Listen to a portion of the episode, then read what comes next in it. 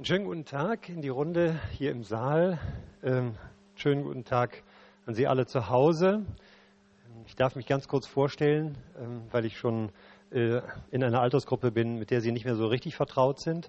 Ähm, mein Name ist Theo Koll. Ich bin der Studioleiter äh, des ZDF Hauptstadtstudios, also eines Senders, mit dem Ihre Eltern und Großeltern eher vertraut sind als Sie. Ich freue mich sehr, ähm, dass es diese Veranstaltung gibt, auch unter diesen schwierigeren Bedingungen, weil ich glaube, es ist ein perfekter Moment genau für dieses Thema. Die Inzidenz liegt ähm, aktuell heute bei 15,5. Das heißt, wir sind äh, in einer Zeit, in der es ähm, angemessen ist, erste Bilanzen zu ziehen der Pandemiezeit. Das Thema Digitalisierung ist dabei natürlich zu Recht weit oben auf der Liste der wahrgenommenen Defizite. Ähm, dass wir nach dem Ende der Ära Merkel eine Zeitenwende erleben würden, das war natürlich absehbar. Ähm, die Folgen der Pandemie, diese berühmte, dieses berühmte Brennglas der Pandemie hat natürlich ähm, vieles noch beschleunigt und hat es auch noch äh, exponentieller werden lassen. Wir wissen jetzt, dass vieles stärker im Argen liegt als gedacht. Bildung, Gesundheitsämter, mangelhafte Digitalisierung öffentlicher Einrichtungen und so weiter und so fort. Der heute Morgen erschienene Digitalisierungsmonitor zeigt eine gravierende Unzufriedenheit der Bürger mit dem Stand der Digitalisierung hierzulande. In der von der FDP-Fraktion in Auftrag gegebenen Umfrage sind 94 Prozent der Menschen unzufrieden. Die Politik tue zu wenig. Die Top 5 Wünsche der Bürger in diesem Monitor heute Morgen lauten, ich zitiere sie eben mal eben, erstens zentrales Online-Verwaltungsportal, zweitens digitale Beantragung von Reisepass und Personalausweis, drittens digitale An- und Abmeldung des Wohnsitzes, viertens ein Bürgeraccount für Datenaustausch und fünftens eine digitale Brieftasche für Urkunden und Dokumente. Das ist alles natürlich sehr administrativ und auch alltagsorientiert. Und ich denke, wir können da heute in unserem Gespräch und in der Diskussion sicher wichtige andere Digitalisierungsaspekte beleuchten. Ich möchte Ihnen das Podium kurz vorstellen. Alpha-Politikerinnen stellt man ja am besten strikt alphabetisch vor. Wir haben eine Frauenmehrheit, dennoch bleibe ich bei der alphabetischen Vorstellung. Kansel Kitzeltepe ist studierte Volkswirtin und unter anderem Mitglied sowohl im mächtigen Finanzausschuss als auch im Wirecard-Untersuchungsausschuss. Sie gehört zu denjenigen in der SPD, die eigentlich so heißt es jedenfalls, gegen eine Neuauflage der GroKo waren. Die Berliner Zeitung schrieb kürzlich über sie, Zitat, Ihre Freundlichkeit ist gefürchtet. Herzlich willkommen. Dr. Marco Lutschak, CDU, CSU-Fraktion, studierter Jurist, Vorher hatte eine Scharfschützenausbildung bei der Bundeswehr absolviert, habe ich gelesen. Studium mit Promotion bei Rupert Scholz abgeschlossen. Er ist Vorsitzender der Berliner Landesgruppe der CDU und passend zu unserem Thema unter anderem Mitglied im Beirat der Bundesnetzagentur. Herzlich willkommen. Jan Ralf Nolte, er ist Mitglied der AfD-Fraktion, hat eine Ausbildung als Verkäufer absolviert und kaufmännischer Assistent für Fremdsprachen. Danach war er Soldat und Ober Bootsmann. Herzlich willkommen. Petra Pau, Gesellschaftswissenschaftlerin und gelernte Lehrerin für die Partei Die Linke, schon zum vierten Mal Vizepräsidentin des Bundestages. Unglaublich. Herzlich willkommen. Lisa Paus gilt laut Süddeutscher Zeitung als rebellische Firmenerbin, die zwar Volkswirtschaft studiert und viele Stationen des elterlichen Unternehmens durchlaufen hat, aber dann für die Grünen in den Bundestag einzog. Sie ist Sprecherin für Finanzpolitik der Fraktion Bündnis 90 Die Grünen und befürwortet sicherlich zur Freude ihrer Eltern eine Erbschaftssteuer. Bettina Stark-Watzinger, auch sie ist Volkswirtin und seit kurzem neben ihrem Bundestagsmandat auch Landesvorsitzende der FDP Hessen, zudem im Präsidium der Liberalen, denen wir diesen Digitalisierungsmonitor heute verdanken. Wir haben maximal 90 Minuten. Das ist mehr als die meisten Talkshows, aber dennoch haben wir vier große Blöcke zu bewältigen. Ähm, ich zähle sie noch mal kurz auf. Erstens Alltagserfahrungen mit Corona und Bildungspolitik. Zweitens Folgen der Digitalisierung für Demokratie und Gesellschaft. drittens Digitalisierung des Parlamentsbetriebs und viertens Wirkungen der Pandemie auf die Bundespolitik und die anstehenden Wahlen. Vier spannende Themen. Kommen wir gleich zur ersten Eingangsfrage, die ja jeweils von den Teilnehmerinnen und Teilnehmern erarbeitet wurden. Und meine Bitte wäre jetzt an äh, Sie, die die erste Frage stellen, aber auch an alle anderen, nennen Sie bitte kurz Ihren Namen und an wen sich die Frage richtet. Also, wir sind bei der ersten Frage, Themenbereich Alltagserfahrung, Corona und Bildungspolitik. Wer übernimmt?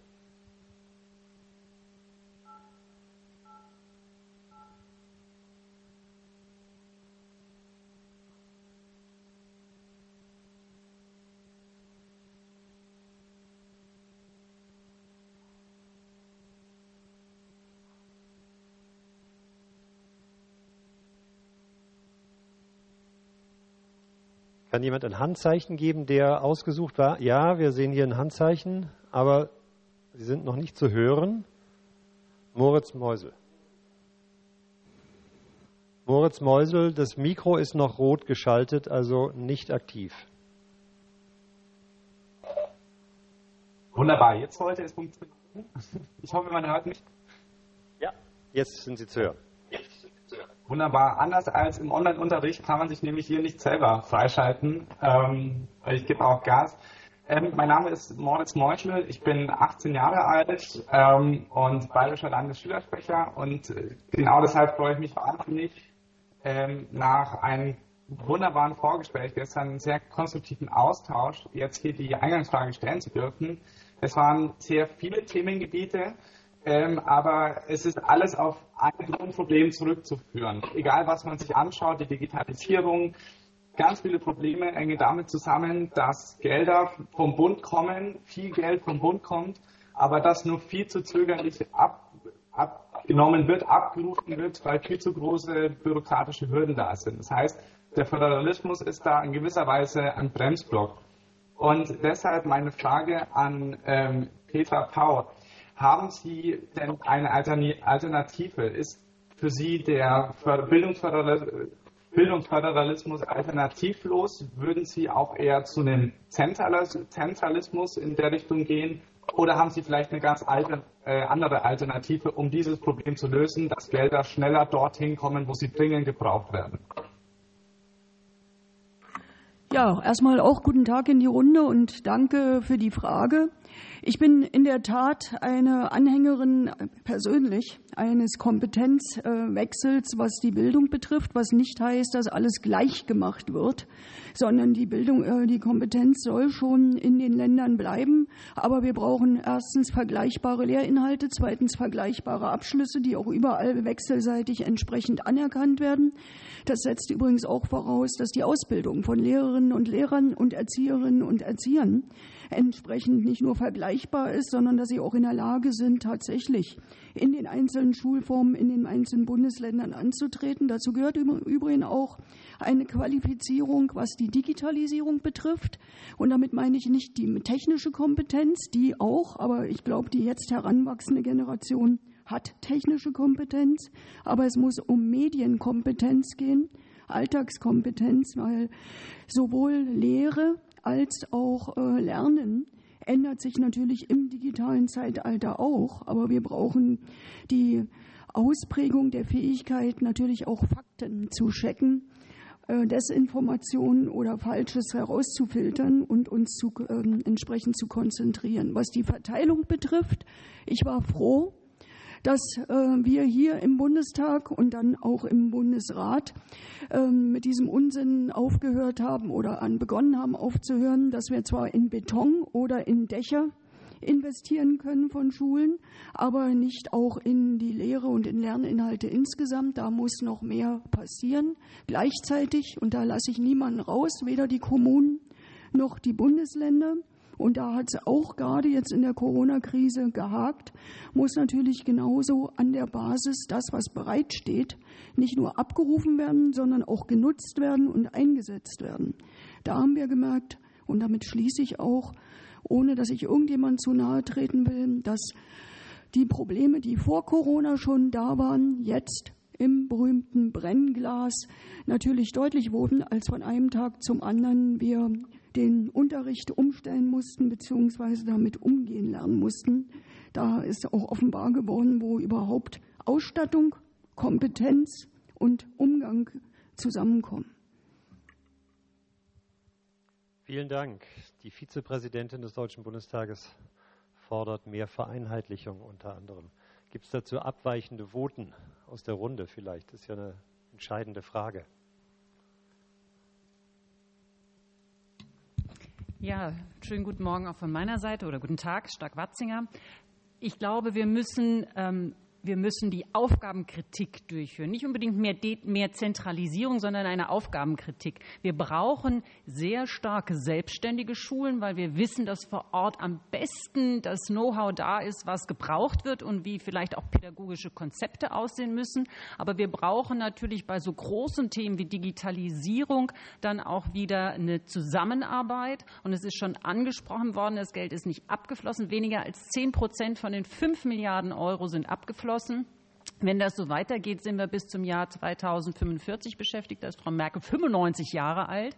Also, wir brauchen eine Aufgabenkritik und vor allen Dingen, auch das ist angesprochen worden, viel weniger Bürokratisierung. Es kann nicht sein, dass ich 400 Seiten Antrag stellen muss, um äh, Mittel zu bekommen. Und es kann auch nicht wie in meinem Heimatland sein, dass Glasfaseranschluss in der Schule vorhanden sein muss, dass ich Geld daraus bekomme, weil das ist in vielen Schulen überhaupt nicht der Fall. Also stellen wir uns nicht das selber das Bein, machen wir eine Aufgabenkritik, die Aufgaben dahin, wo sie am besten aufgehoben sind, bei großen Themen beim Bund, bei Qualitätsstandards und beim Wissen, was besten, am besten für den Schüler ist vor Ort. Vielen Dank. Herr Lutschak hatte sich auch dazu gemeldet. Ja, ich kann vielleicht, also Marco Lutschak, ähm, auch vielen Dank, dass wir hier die Gelegenheit haben, in einen Austausch zu kommen. Ich kann ein bisschen anknüpfen an das, was meine Kollegin von der FDP gesagt hat. Also im Kern finde ich es erstmal richtig, dass der Bund sich auch beteiligt an diesen Aufgaben, ähm, wenn es um solche grundlegenden, fundamentalen Wandel geht, hin zur Digitalisierung. Das ist manchmal dann auch schwer, dass die Länder das alleine ähm, auch stemmen. Aber wir sehen eben jetzt, dass die Probleme dann vor Ort da sind, das Geld auch zu verwenden. Und das hat viele Ursachen. Vor allen Dingen liegt es auch daran, dass man ein unglaublich starres Korsett zum Teil in den Ländern auch hat. Und es gibt ja, also ich kenne aus meinem Wahlkreis auch, auch Beispiele, wo Schulen wirklich sehr, sehr kreativ, innovativ versucht haben, Dinge auch voranzubringen, auch zu lösen und zu sagen, wir gehen jetzt mal pragmatisch daran. Und die sind halt wirklich an Grenzen gestoßen. Die sind an Grenzen gestoßen, weil dann gesagt wurde, naja, aber unsere Richtlinien sehen aber so und so vor und du kannst aber jetzt die Gelder nur beantragen, wenn die und die Voraussetzungen jetzt erfüllt sind. Und das hat, war ein unglaublicher Hemmschuh. Und jetzt gerade in Corona, ähm, wo wir nun wirklich darauf angewiesen waren, bei der Digitalisierung voranzukommen, dass die, dass die äh, Schülerinnen und Schüler die Videoformate auch vernünftig nutzen konnten. Da hat man sich dann lang und breit drüber, über datenschutzrechtliche Fragen auch noch gestritten, äh, welche Plattform man dann auch nutzen kann. Und ich glaube, da müssen wir ein Stück weit ein bisschen flexibler werden und vielleicht auch ein bisschen lockerer werden an der Stelle. Und ich glaube, äh, wenn Corona jetzt eines gezeigt hat, dass wir äh, dort Schwächen haben, aber es ist zugleich eben auch ein Katalysator für viele Prozesse, die wir jetzt anstoßen müssen. Und das ist eine der großen Aufgaben, jetzt zu destillieren, was hat sich denn jetzt bewährt während Corona, was müssen wir jetzt in die Zeit danach mit hineinnehmen. Also da haben wir noch große ähm, Aufgaben, äh, die da vor uns liegen. Ich würde dann gleich bei dem äh, ersten Thema bleiben. Moritz Meusel, der die Eingangsfrage gestellt hat, hat noch eine Rückfrage. Ich weiß nicht, ob auch an Frau Pau oder. Vielen Dank. Ja, auch so halb in die Runde. Und zwar, ähm, es schließt sich ja nicht aus, dass man ähm, Bürokratie abbaut, also oder auch Chancengleichheit schafft ähm, ohne Gleichheit. Also ich, ich möchte mich wirklich vehement dagegen aussprechen und wehren und äh, viele andere Landesschülervertretungen übrigens auch, ähm, dass man jetzt von, von gleichen Inhalten spricht. Also es ist gut und sinnvoll und es kam auch gestern sehr deutlich raus der Wunsch, dass ein Abitur in Bremen genauso viel wert sein muss wie das Abitur in Bayern und dass man ähm, ja am Ende sich auch um Studienplätze damit bewerben muss. Ähm, aber jetzt überall die gleichen Inhalte zu haben und die gleichen Lehrer, ähm, ich glaube, den Fehler haben wir in der Geschichte schon mal gemacht. Und deswegen sollten wir ähm, als, als Demokraten eigentlich kämpfen, dass es wieder so weit kommt, dass es wirklich äh, eine zentrale Instanz gibt, die das alles vorgibt. Und ich glaube tatsächlich, also andere Länder machen das auch vor. Es geht tatsächlich auch mit einem föderalen System, dass man in der Bildungspolitik vorankommt, indem man nämlich die Kollege von der FDP, also beziehungsweise die, die Dame von der FDP wird das wahrscheinlich auch unterstreichen können, ähm, indem man Methoden beispielsweise einfach gegeneinander antreten lässt. Und ich meine, solange am Ende alle ans Ziel kommen, ist ja alles gut. Das war eher ein Diskussionsbeitrag oder äh, eine Frage, die. Sie nochmal an jemanden konkret richten wollen? Ähm. Entschuldigung, ja, es war tatsächlich eher eine, eine Anmerkung. Aber es gibt, es gibt ähm, Wortmeldungen, Frau Paus dazu und Frau Pauer.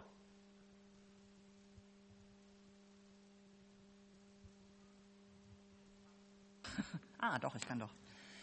Ja, hallo, wunderschönen guten Morgen auch von meiner Seite. Ähm, ich finde, also wir Grünen sind auch äh, dafür, dass es, äh, dass es äh, mehr bundesweite Standards gibt äh, und dass wir beim Bildungsföderalismus äh, es auch verändern. Und ich finde auch, Corona hat das nochmal gezeigt. Ähm, wir haben ja eben ähm, derzeit die Zuständigkeit bei den Ländern.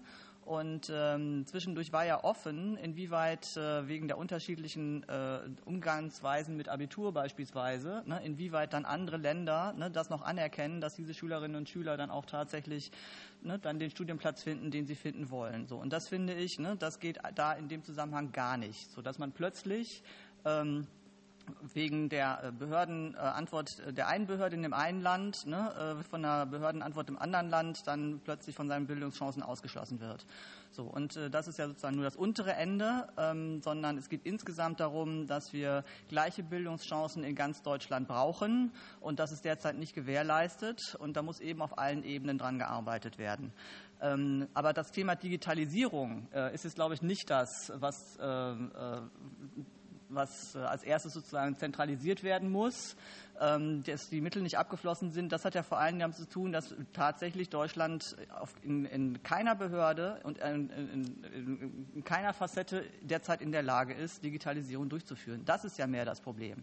Ich habe einen zwölfjährigen Sohn und äh, ich habe Glück, dass seine Lehrerin äh, befähigt ist. Ne? Die konnte mit den Geräten umgehen, ne? die hatte auch keine Scheu, die hat auch, wenn irgendwas zusammengebrochen ist, äh, hat sie sich gemeldet und hat dann eben geklärt, dass man auf eine andere Technik umswitcht und so weiter.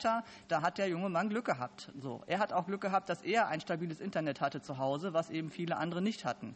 So. Und, das, äh, äh, und er hatte auch das Glück, dass seine Schule sich darum gekümmert hat, dass Kinder, die keine Geräte hatten zu Hause, dass sie Geräte bekommen haben. So. Und das waren ja sozusagen jetzt diese Mangelverwaltung. Ja? Das das war jetzt das zentrale Problem. Und wir haben eben ähm, äh, insgesamt einen riesigen Nachholbedarf und in allen Bundesländern ne, und von Schule zu Schule unterschiedlich in diesem Bereich Digitalisierung. Es ist ja jetzt noch nicht klar, wie digitales Lernen eigentlich stattfinden soll. Es gibt dafür keine echten Curricula. Ähm, es gibt äh, keine wirklichen äh, Schulungen für Lehrerinnen und Lehrer umfassend, was das Thema Medienkompetenz angeht. Ne? Und dann können sie es natürlich, wenn sie es selber nicht können, können sie es auch nicht entsprechend an die Schülerinnen und Schüler weitergeben. Und das ist tatsächlich ein massives Versagen ähm, von äh, allen Bundesländern. So, da finde ich, da hat die Kultusministerkonferenz, ne, die ja eben dieses Sammelbecken ist, wo die sich dann immer miteinander unterhalten und wo es nicht so richtig vorangeht, auch ihren schlechten Beitrag geleistet. So, ähm, aber trotzdem geht es ja darum, dass wir das eben jetzt in den Schulen endlich hinbekommen, dass da Corona ein Weckruf gewesen ist und dass wir es hinbekommen, dass eben jeder Schüler und jede Schülerin diese Chance zukünftig bekommt, ähm, im digitalen Zeitalter auch wirklich anzukommen. Und genau wegen dieses Gesamtanstrengung. Weckruf sind wir ja, glaube ich, auch alle hier. Bevor Frau Pause sich nochmal zu Wort meldet, würde ich das gerne verbinden mit einer Frage, die Sebastian Kögel auch an Sie stellt. Vielleicht kann Sebastian Kögel das selbst einbringen. Ja, sehr gerne. Sebastian Kögel, mein Name. Ich bin 22 Jahre jung, ähm, bin zukünftiger bzw. angehender Lehrer für Geschichte und Sozialwissenschaften. Und meine Frage geht ja in die Richtung Alltagserfahrung in der Corona-Pandemie. Ähm, in der Corona-Pandemie ist vor allem der öffentlich-rechtliche Rundfunk wahnsinnig wichtig geworden und war eine sehr starke Instanz für die Aufklärung der Bürgerinnen und Bürger in diesem Land.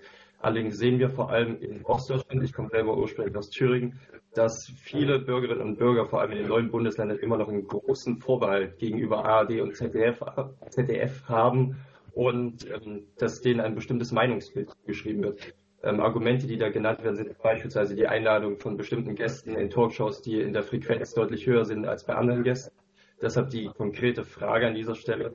Ähm, inwieweit wollen Sie diesen Eindruck entgegenwirken, damit der öffentliche Diskurs gestärkt wird? Oder sehen Sie das ähnlich wie der Ostbeauftragte Wanderwitz, ähm, dass es ein massives Demokratiedefizit bei den Ostdeutschen gibt? Oder haben vielleicht genau die Ostdeutschen aufgrund der Diktaturerfahrung ein besonderes Gespür für eine meinungsgebende Presselandschaft, da es vor allem als zukünftige Lehrer wichtig ist, natürlich die Demokratie ähm, zu stärken und auch den Schülerinnen und Schülern ähm, die stärkende Maßnahmen irgendwie mitzugeben.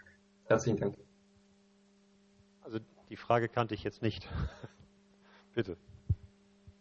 Gut, äh, ein Nachsatz noch. Äh, ansonsten hat Frau Paus sehr viel gesagt äh, zum Thema Digitalisierung und Schule beziehungsweise auch äh, Föderalismus. Also wenn ich sage vergleichbar, und gleichwertig heißt das nicht gleich machen. Aber da kommen wir als Bund auch in, ins Spiel, weil die Frage des Zugangs zu digitale, zur digitalen Welt ist inzwischen Bestandteil der sozialen Frage. Es gab mal jemanden, der wollte schnelles Internet bis an die letzte Milchkanne bringen. Mir würde schon erstmal reichen, schnelles Internet in jede Schule und natürlich auch nach Hause und die Ausstattung auch von denjenigen, die materiell in ihrer Familie nicht so gestellt sind mit den entsprechenden Lernmitteln. Das nur als Nachtrag zu der ersten Runde. Also ich bin eine große Anhängerin des öffentlich-rechtlichen Rundfunks und Fernsehens, einschließlich dem damit verbundenen Aufklärungs- und übrigens auch Bildungsauftrag. Das ist so in den letzten Jahren, also ich bin noch äh, aufgewachsen und war dann auch selbsttätig, da war ähm, auch sehr viel deutlicher noch Bildung im Sinne von Allgemeinbildung, aber auch durchaus äh, Angebote zu spezifischen Themen im Vordergrund in, zu Programmzeiten, wo die für, für diejenigen das gedacht ist, das auch zugänglich war. Also da könnte ich mir mehr vorstellen, nicht im Sinne von verordneter Meinung, sondern Angebot eben auch an bestimmte Inhalte heran heranzukommen. Also ich gehöre nicht zu denjenigen, die den öffentlich-rechtlichen Rundfunk abschaffen wollen oder die, ähm, sagen, das muss ich irgendwie von alleine und äh, über diejenigen finanzieren, die am besten dort werben können, sondern das ist für mich ein, etwas sehr Wichtiges. Was ich an Demokratie und Politikerverdruss, so würde ich es mal nennen, nicht nur im Osten unseres Landes, sondern auch in anderen Teilen entwickelt hat, das wäre ein Thema für eine eigene Veranstaltung, auch zur Selbstreflexion derjenigen, die jetzt hier sitzen oder andere Kolleginnen und Kollegen, wie wir in den vergangenen Jahren und auch Jahrzehnten nicht nur unsere Arbeit gemacht haben, unsere Aufgaben erfüllt haben, nämlich Gesetze zu entwickeln, beziehungsweise auch zu überprüfen im Alltag die Regeln, ob sie wirken. Und gleichzeitig, und ich bin da eine Freundin von direkter Demokratie, sie alle viel früher und viel direkter auch an unserem Meinungs- und Politikbildungsprozess teilhaben zu lassen. Das heißt nicht, dass sie zum Schluss die Mehrheitsentscheidung, die hier fällt oder in anderen Parlamenten, teilen müssen. Aber sie müssen nachvollziehen können. Und da kommt wieder dem öffentlich-rechtlichen Rundfunk ein große, ähm, eine große Aufgabe zu. Sie müssen nachvollziehen können, wie Entscheidungen entwickelt werden, warum sie so fallen und auch den Meinungsstreit auf dem Weg dorthin. Den müssen wir viel deutlicher machen. Und da haben wir, denke ich, den Kontakt zu einem Teil der Bevölkerung verloren, beziehungsweise an bestimmten Stellen garantiert. Ich nehme uns jetzt hier so eine kollektive Haftung, was nicht heißt, dass nicht jeder von uns äh, seine Arbeit entsprechend macht vielleicht auch nicht die Mittel in den letzten Jahren mit weiterentwickelt, um mit den Bürgerinnen und Bürgern so im Gespräch und im Austausch zu bleiben, wie es sein muss. Da kommt übrigens auch die Digitalisierung ins Spiel. Nicht umsonst haben auch Redaktionen, übrigens nicht bloß der öffentlich-rechtliche, sondern genauso die gedruckten Zeitungen oder anderes inzwischen größere Online-Bereiche. Inwieweit wir da die Werkzeuge so beherrschen, dass wir sie teilhaben lassen und mitmachen lassen, das müssen sie beurteilen. Vielen Dank. Es hatte sich unmittelbar Herr Nolte dazu gemeldet und Frau Kitzel-Tepe, ähm, an die auch äh, Caroline Lichtenheld eine Frage richten möchte. Deswegen würde ich die dann gleich noch mit anschließen. Herr Nolte. Ja, auf das Thema öffentlich-rechtlicher Rundfunk möchte ich auch noch kurz eingehen. Es wird schon seine Gründe haben, dass im neuen Rundfunkstaatsvertrag eine sachliche und nicht ähm, spalterische Kommunikation ähm, gefordert wird. Der öffentliche Rundfunk muss natürlich neutral sein, was nicht heißt, dass einem persönlich immer gefallen muss, äh, was man da sieht. Und das heißt auch nicht, dass der öffentliche Rundfunk den Auftrag hat, die eigene äh, Meinung äh, zu bestätigen. Gar keine Frage. Ich würde nicht sagen, dass wir ein großes Problem mit Demokratieverdruss haben. Ich würde sagen, das ist eher so ein, Kampfbegriff. Gleichwohl äh, hat natürlich die Politik in Teilen und auch der öffentlich-rechtliche Rundfunk ein Akzeptanzproblem. Und was auch ein Problem ist, ähm, sind, äh, ich nehme an, das Thema wäre sowieso noch gekommen, wenn wir über Corona sprechen, sind Verschwörungstheorien und irgendwelche äh, irgendwelche wilden Geschichten, die da im Internet erzählt werden. Und das ist natürlich ähm, ein Problem, äh, keine Frage. Aber da sehe ich auch den öffentlich-rechtlichen Rundfunk äh, in der Verantwortung, so zu berichten, dass die Menschen keinen Grund haben für Misstrauen. Es gibt ja genug, ich nenne jetzt da keine, die Beispiele nicht, es gibt welche, wenn einer welche hören will, kann ich sie nennen, ähm, wo der öffentlich-rechtliche Rundfunk auch zu Recht kritisiert wurde. Und deswegen trägt er auch mit eine Verantwortung ähm, dafür, dass, ähm, naja, dass irgendwelche wilden äh, Leute auf Twitter unterwegs, äh, im Telegram unterwegs sind und irgendwelchen äh, Quatsch erzählen und dann vielleicht auch ähm, ja, Menschen finden, die ihnen das glauben. Von daher ähm, Neutralität halte ich dafür sehr wichtig. Eine große, eine große Demokratieverdrossenheit sehe ich aber nicht in Deutschland. Vielen Dank. Ich will jetzt hier mich nicht pro domo äußern. Deswegen äh, würde ich jetzt gerne, wenn ich darf, Caroline Lichten hält, bitten, Ihre Frage mit einzubringen, weil Frau Kitzel-Tepe sich eh gemeldet hatte. Kann sie vielleicht beides machen.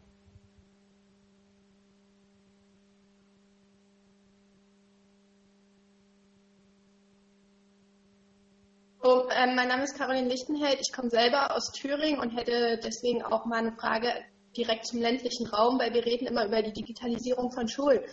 Aber bei uns in der Region war zum Beispiel das Problem, unsere Schule ist relativ digital. Die Lehrer kamen auch nach einer gewissen Eingewöhnungszeit damit klar mit diesem Programm, ob das jetzt Schulcloud war oder etwaiges andere.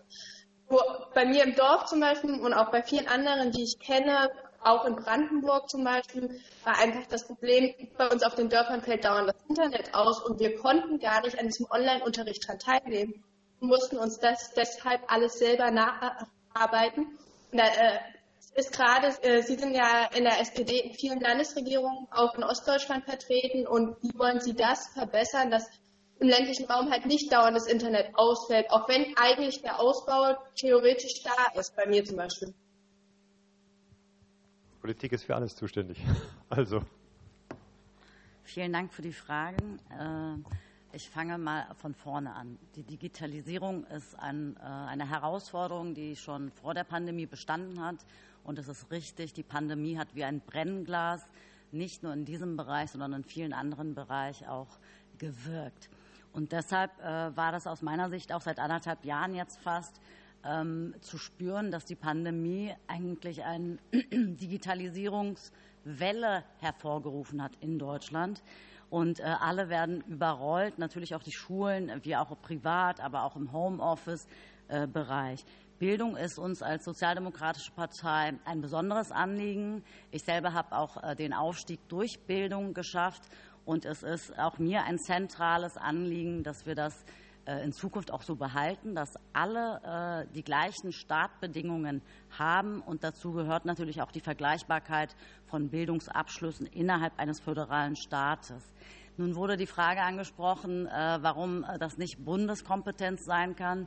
Das ist leider im föderalen Staat nicht so einfach zu beantworten, äh, weil die Länder in ihrer Kompetenz auch eher wenige Bereiche haben und die Bildung gehört dazu und das gerne auch behalten wollen. Ich finde das auch gut, aber ich finde es auch gut, wenn der Bund ähm, hier Mittel auch zuschießt. Das tun wir auch. Das haben wir mit dem äh, gute Kita-Gesetz gemacht, ähm, zuletzt jetzt letzte Woche beschlossen mit dem Ganztagsfördergesetz, damit hier auch Bundesmittel zur Verfügung gestellt äh, werden können. Was den Breitbandausbau angeht, ähm, was Caroline angesprochen hat, das ist nicht nur in Thüringen so. Ich wohne in Berlin, mitten in Berlin, in Friedrichshain-Kreuzberg. Ähm, und bei mir fällt auch äh, das WLAN ganz, ganz oft aus. Gestern Abend konnte ich, wurde, flog ich zweimal aus einer Online-Konferenz, wo ich selber referieren musste, raus. Das zeigt, das zeigt äh, aber doch nur, dass wir hier viel stärker auch in den Breitbandausbau investieren müssen. Äh, und das haben, glaube ich, mittlerweile auch alle kapiert. Äh, und ich erhoffe mir, dass wir in Zukunft hier viel schneller sind. Was die äh, Demokratiedefizite angeht, mein Wahlkreis ist auch ein Ost-West-Wahlkreis. Ich selber bin zwar in Kreuzberg geboren, ist Westberlin ehemals, und jetzt wohne ich in Ostberlin in Friedrichshain. Ähm, äh, mich beschäftigt das auch sehr, aber das hat auch wieder mit Bildung zu tun. Wir können das äh, nachlesen, äh, wie Bildungsangebote in den vergangenen Jahrzehnten gekürzt wurden. Und hier müssen wir viel, viel stärker wieder rein investieren, Bildungsarbeit gewährleisten. Aber wir brauchen auch hier zusätzliche Mittel vom Bund. Äh, deshalb ist es wichtig, dass auch ein Demokratiefördergesetz dann endlich auch kommt, damit auch die finanziellen Mittel zur Verfügung gestellt werden. Äh, und in vielen, vielen Bereichen äh, ist es auch wichtig, dass wir Personal brauchen, ausgebildetes, geschultes Personal. Und das kostet alles Geld. Und da ist auch den Ländern die Hände gebunden.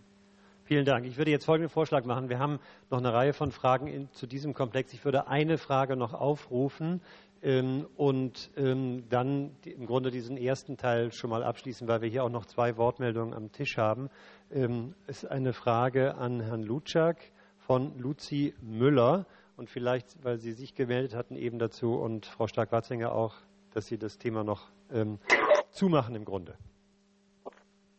Ja, hallo, ähm, ist mein Name.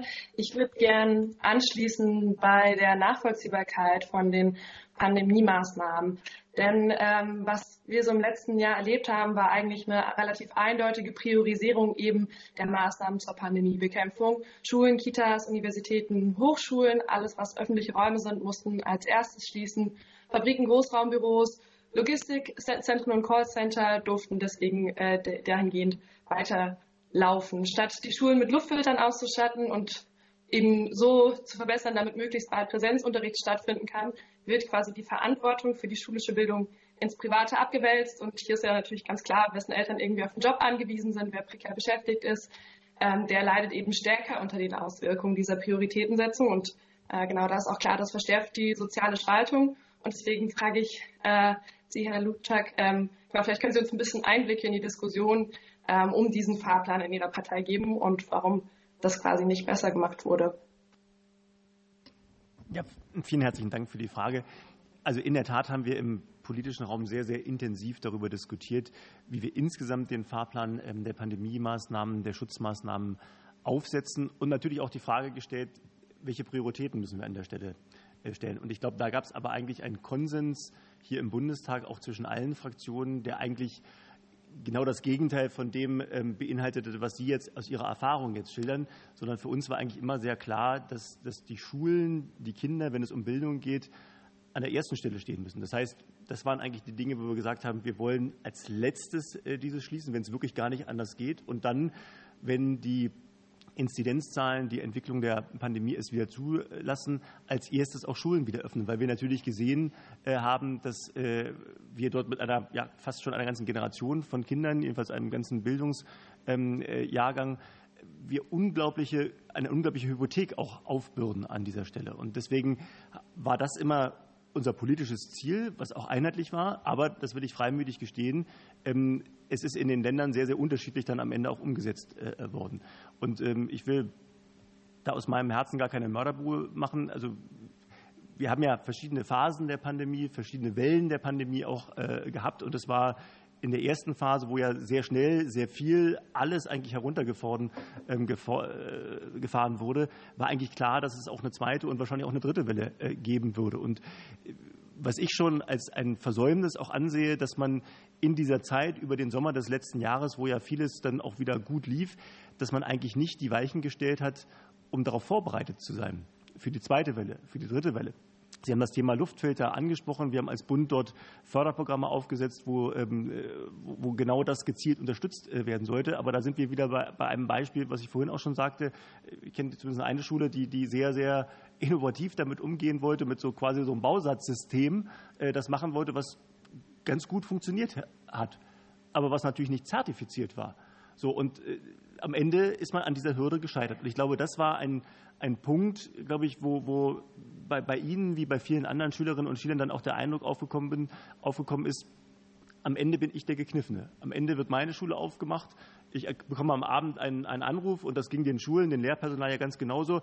Morgen soll die Schule wieder anfangen oder das Gegenteil, sie soll wieder geschlossen werden. Also es war wenig Planbarkeit da. Das ist in der Pandemie natürlich so, dass viele Dinge nicht so lange im Voraus geplant werden können. Aber über das, was sozusagen man wirklich auch nicht planen kann, glaube ich, fehlte so ein bisschen die rote Linie an vielen Stellen. Und äh, das ist etwas, was man als Kritik annehmen muss, äh, was im Zweifel ähm, hoffen alle nicht, dass es nochmal eine vierte Welle gibt, aber was auch tatsächlich angegangen werden muss. Es muss klar sein, wo sind die Prioritäten? Und das ist für mich ganz klar und das eint uns, glaube ich, aber auch alle Parteien hier und alle Fraktionen im Bundestag, dass die Schulen dort äh, ganz oben stehen müssen an der Prioritätenliste. Ja, und wenn ich das anfügen darf, ich erinnere mich, dass ich wenige Tage vor Ende der Sommerferien vor dem Kanzleramt gestanden habe, als da die Kultusminister getagt haben und rauskam nach einer ich weiß nicht wie lange Sitzung, spät abends und sagten, huch, jetzt werden wir erstmal Experten anhören, die uns über die Belüftung informieren. Ähm, und da stand im Grunde des, der Beginn ähm, der Schule kurz bevor. Also das war ein gewisser äh, Grad an Inkompetenz, äh, der sehr augenscheinlich war. Frau Stark-Watzinger noch und dann machen wir die, diesen ersten Komplex zu und gehen dann zum zweiten Themenbereich ähm, Digitalisierungsfolgen für Demokratie und Gesellschaft. Ja, vielen Dank, Herr Koll. Ich finde, dass Sebastian Kögel ja eine wichtige Frage gestellt hat und deswegen finde ich es auch gut, wenn wir alle dazu was sagen. Er hat ja nochmal das Thema Demokratiedefizit, das diskutiert wurde in den letzten äh, Wochen ähm, hier auch in Berlin, angesprochen.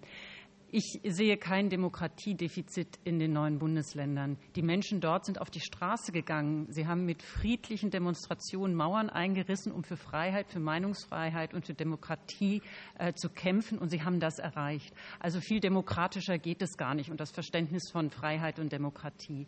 Aber ich glaube, wir müssen auch verstehen, dass natürlich ähm, unterschiedliche Lebensgeschichten ähm, in früher dem geteilten Deutschland entstanden sind. Und ich würde mir wünschen, dass wir das Verständnis für beide Seiten dieser dieser Lebensgeschichten, die ja dann auch noch die Generation meiner Kinder prägt, auch besser verstehen, statt zu sagen, der eine hat ein Defizit und der andere hat vielleicht kein Defizit. Es kam aber auch noch mal der Punkt zum ländlichen Raum. Und das ist, glaube ich, etwas, was überall gleich ist.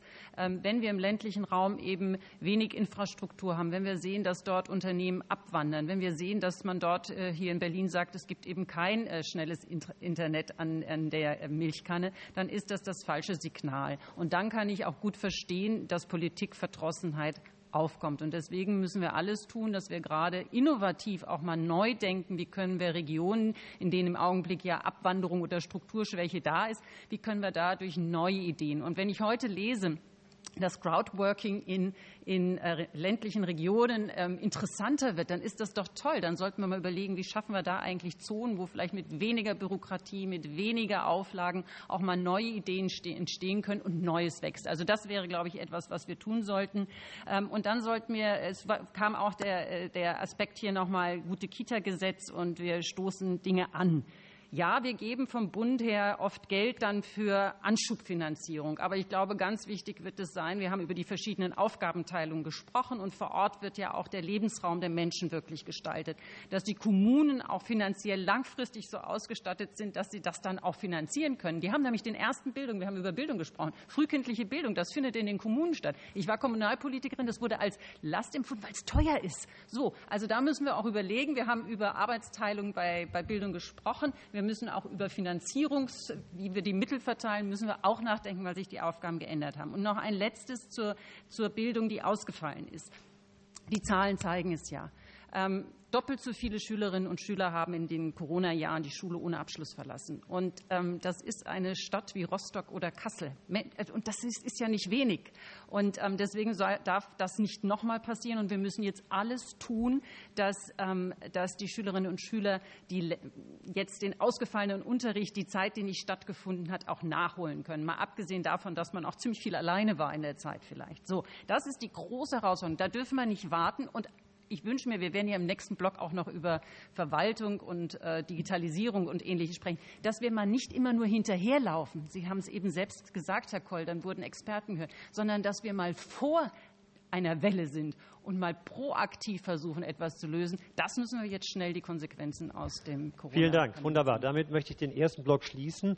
Ähm, meine Bitte an alle, die sich zu Wort melden, äh, schauen Sie, dass Sie die Fragen so verteilen, dass jeder hier im Podium auch äh, zu Wort kommt. Ähm, denn ansonsten werden wir mehrere Meldungen haben. Wir haben ja jetzt schon ähm, viel Zeit verbraucht für den ersten Block. Mein Vorschlag wäre, dass wir den zweiten und auch den dritten, vor allem den dritten, ähm, etwas kürzer halten, sodass wir noch genug Zeit haben, auch für den wichtigen Block dann am Ende ähm, Ausblick auf die Wahlen. Also, ähm, Einstiegsfrage zum zweiten Block. Moritz Wohlschlägel. Und an wen richten Sie die Frage? Ja, also erstmal vielen herzlichen Dank, Herr Koll. Ganz kurz zu meiner Person. Mein Name ist Moritz Wohlschlägel bin 18 Jahre alt und komme aus dem Saarland.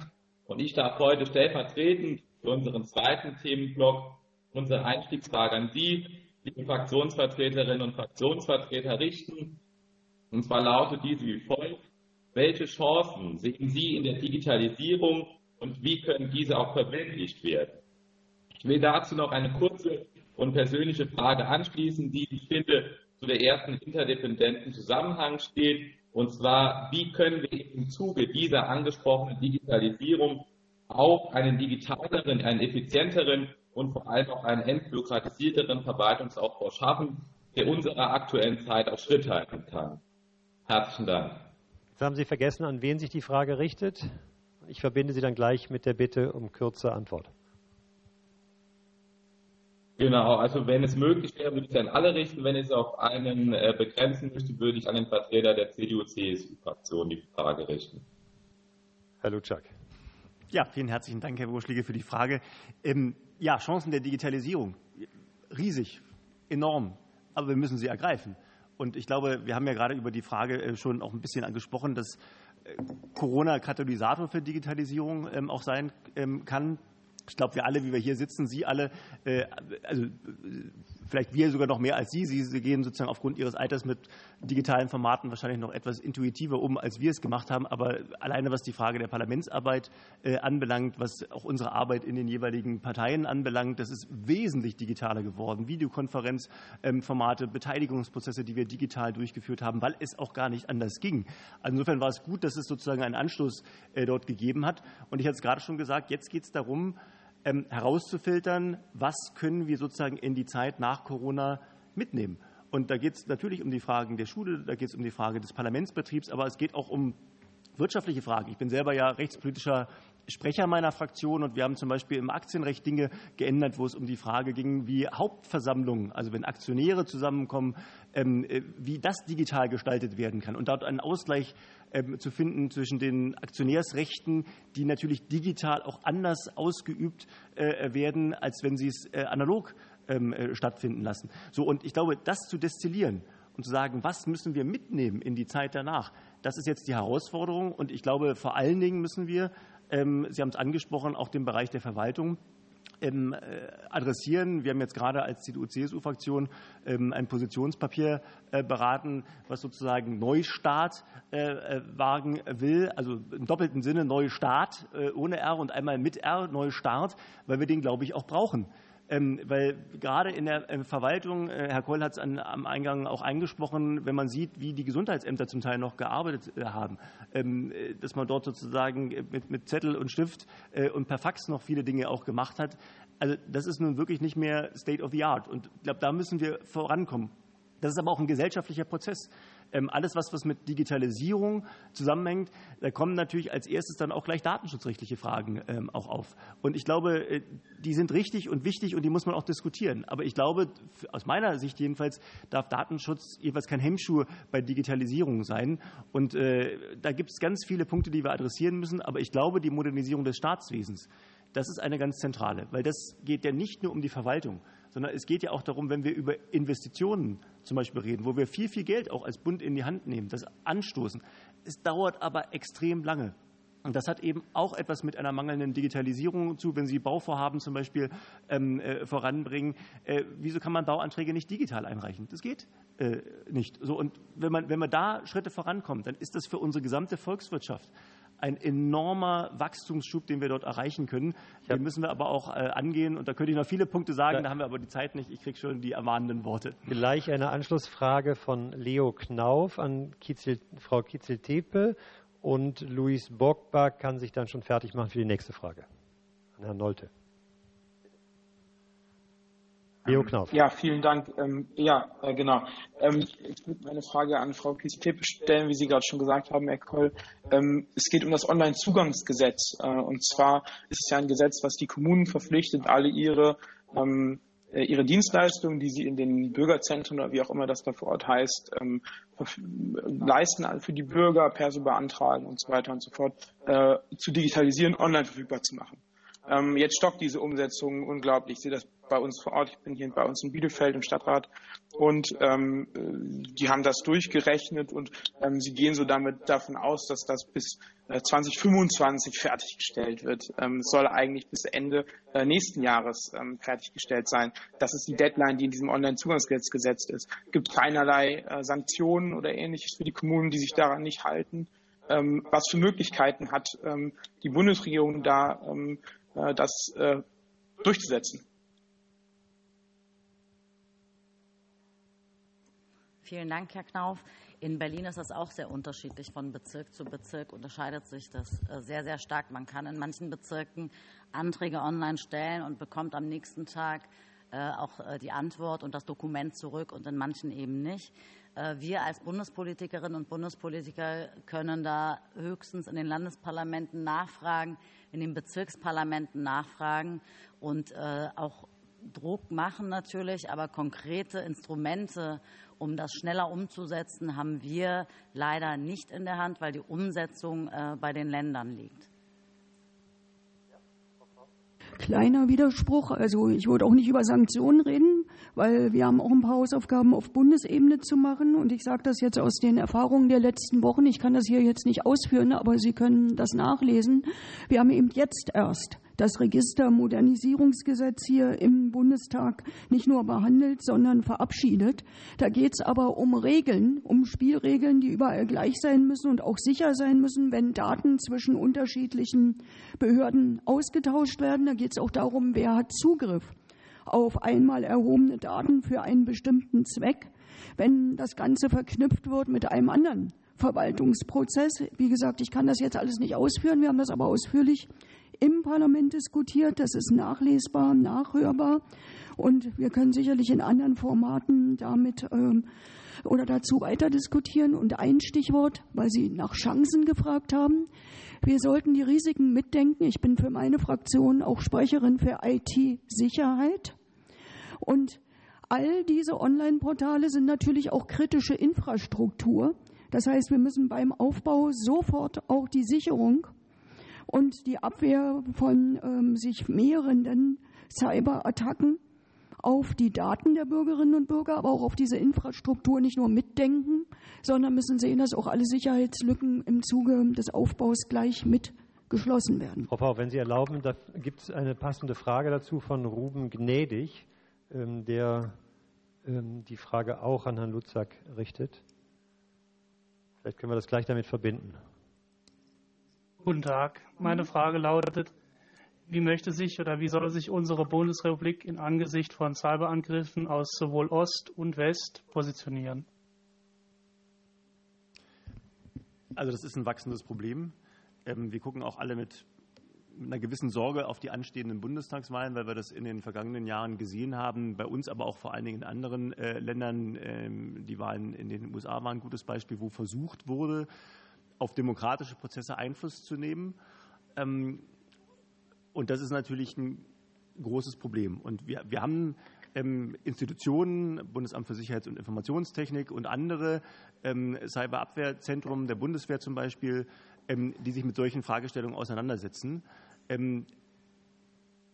Also wir haben eine Struktur, die ist aus meiner Sicht aber auch noch nicht ausreichend. Und das ist in der Tat ein Punkt, wenn wir weiter in Richtung Digitalisierung gehen, was wir nicht nur wollen, sondern ich glaube, was wir auch müssen, um international wettbewerbsfähig zu bleiben, unsere Wirtschaft voranzubringen, dann werden sich diese Fragen vermehrt stellen. Und ich Frau Bauer hat ja darauf hingewiesen, Onlinezugangsgesetz, wenn man zukünftig alles online machen kann. Also es gibt ja Beispiele in anderen europäischen Ländern, Estland, wo, wo man sozusagen eine Nummer mal, wenn man geboren wird, bekommt und darüber kann man dann alles machen.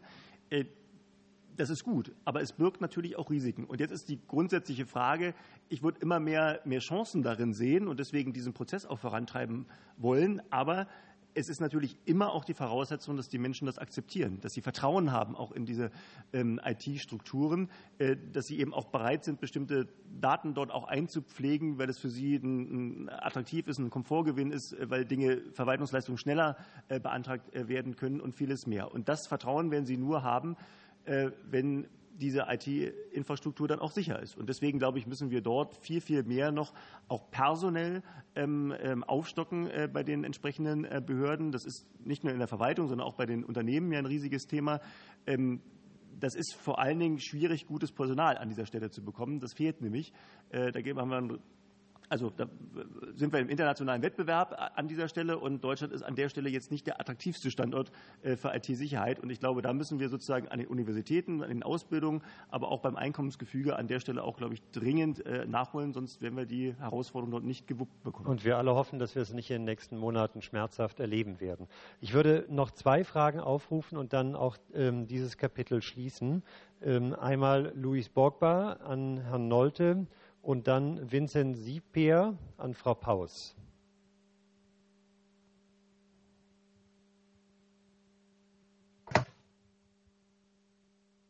Ja, schönen guten Tag. Genau. Ähm, ja, mein Name ist Luis Bobke, ich bin 18 Jahre alt und Kommunalpolitiker ähm, aus dem schönen Münsterland. Und ähm, genau, ich würde ganz gerne etwas aufgreifen, was Sie, Herr Nolte, eben im ersten Block noch gesagt haben. Und zwar, dass der öffentlich-rechtliche Rundfunk ähm, mit seiner Berichterstattung ein Misstrauen in unsere Demokratie und demokratischen Institutionen schürt. Ähm, das ist mir ein bisschen widersprüchlich erschienen, wenn wir das Ganze jetzt auf den Bereich Digitalisierung und soziale Medien übertragen. Und gerade Ihre Fraktion es ist, die in den sozialen Medien immerzu mit populistischen Zuspitzungen arbeitet. Ähm, ihre, Partei, ihre Partei und Ihre Fraktion, die sind, die ähm, letztes Jahr bei Demonstrationen vom Bundestag Demonstranten und Demonstrantinnen in den Bundestag eingeschleust haben und damit demokratieschädigend gehandelt haben. Deswegen ist die Frage, wie gehen diese Widersprüche in Ihren Augen auf und ähm, wie würden Sie das beurteilen? Ja, danke. Das waren ja viele Aspekte. Also wenn ich mich vorhin nicht äh, versprochen habe, dann habe ich gesagt, dass das Vertrauen in den ähm, öffentlich-rechtlichen Rundfunk oder überhaupt in das, was man Mainstream-Medien bezeichnet, dass das sinkt durch jede nicht gut recherchierte Berichterstattung. Das war auf jeden Fall das, ähm, äh, was ich damit sagen wollte. Gut, dann haben Sie gesagt, ähm, wir äußern uns besonders oft populistisch. Das ähm, würde ich gar nicht äh, unbedingt äh, sagen, dass also eine populistische Äußerung das gibt sicherlich von jedem äh, Politiker äh, mal. Ja, das ist eine, eine Art und Weise, wie man rhetorisch eben äh, sich ausdrückt. Ähm, und Sie, ich lade Sie dazu ein, auf meiner Facebook-Seite mal in die Kommentarspalte zu sehen. Also was da von meinen Gegnern so kommt, ähm, ist gar nicht ohne und ähm, äh, muss auch regelmäßig angezeigt werden. Aber es geht den anderen natürlich auch so. Also es ist ein verbreitetes Problem. Das sehe ich auch als eine der Gefahren, die die äh, Digitalisierung durchaus mit sich bringt. Ich halte diese ganze Dynamik in den sozialen Medien durchaus dafür geeignet, die Empathielosigkeit äh, zu stärken und auch ähm, ja, die Spaltung unserer Gesellschaft zu verstärken. Das ist ein Problem sicherlich von allen Seiten, ähm, gar keine Frage. Ähm, was Sie dann zu den Demos sagten, ähm, genau da, dass wir Leute eingeschleust hätten. Genau. Und ein Kollege von uns, der hat irgend, der hat äh, wohl irgendwelche Gäste mitgebracht und da hat sich ein Teil von nicht gut verhalten, haben wir auch scharf kritisiert, geht überhaupt nicht, ähm, keine Frage. Also äh, wird scharf, scharf verurteilt von der ganzen Fraktion von mir auch. Und äh, von daher glaube ich, ist das auch nicht ganz redlich, wenn man sagt, das ist jetzt die AfD. Ähm, dazu müssten wir dann sagen, wir finden das alle gut oder dazu müsste jeder AfD-Politiker das machen. Aber ich kann mir jetzt genauso, glaube ich, aus jeder anderen Partei einen heraussuchen, der sich untypisch verhalten hat. Und ähm, dann könnte ich auch sagen, das ist ja die Partei ähm, und das wäre genauso wenig zutreffend. Vielen Dank. Ähm, erlauben Sie dem Moderator nur eine kleine faktische Anmerkung. Das Vertrauen in die öffentlich-rechtlichen Medien ist so hoch wie seit sehr langer Zeit nicht mehr. Und das ist das Höchste in allen Medienbereichen. Also die sozialen Medien liegen da weit, weit zurück. Gerne, ich will es nicht unterbrechen. Ich will auch hier keine Position beziehen. Ich wollte das einfach nur mal, weil ich die Zahlen kenne, anmerken. Dann habe ich Vincent Sieper an Frau Paus.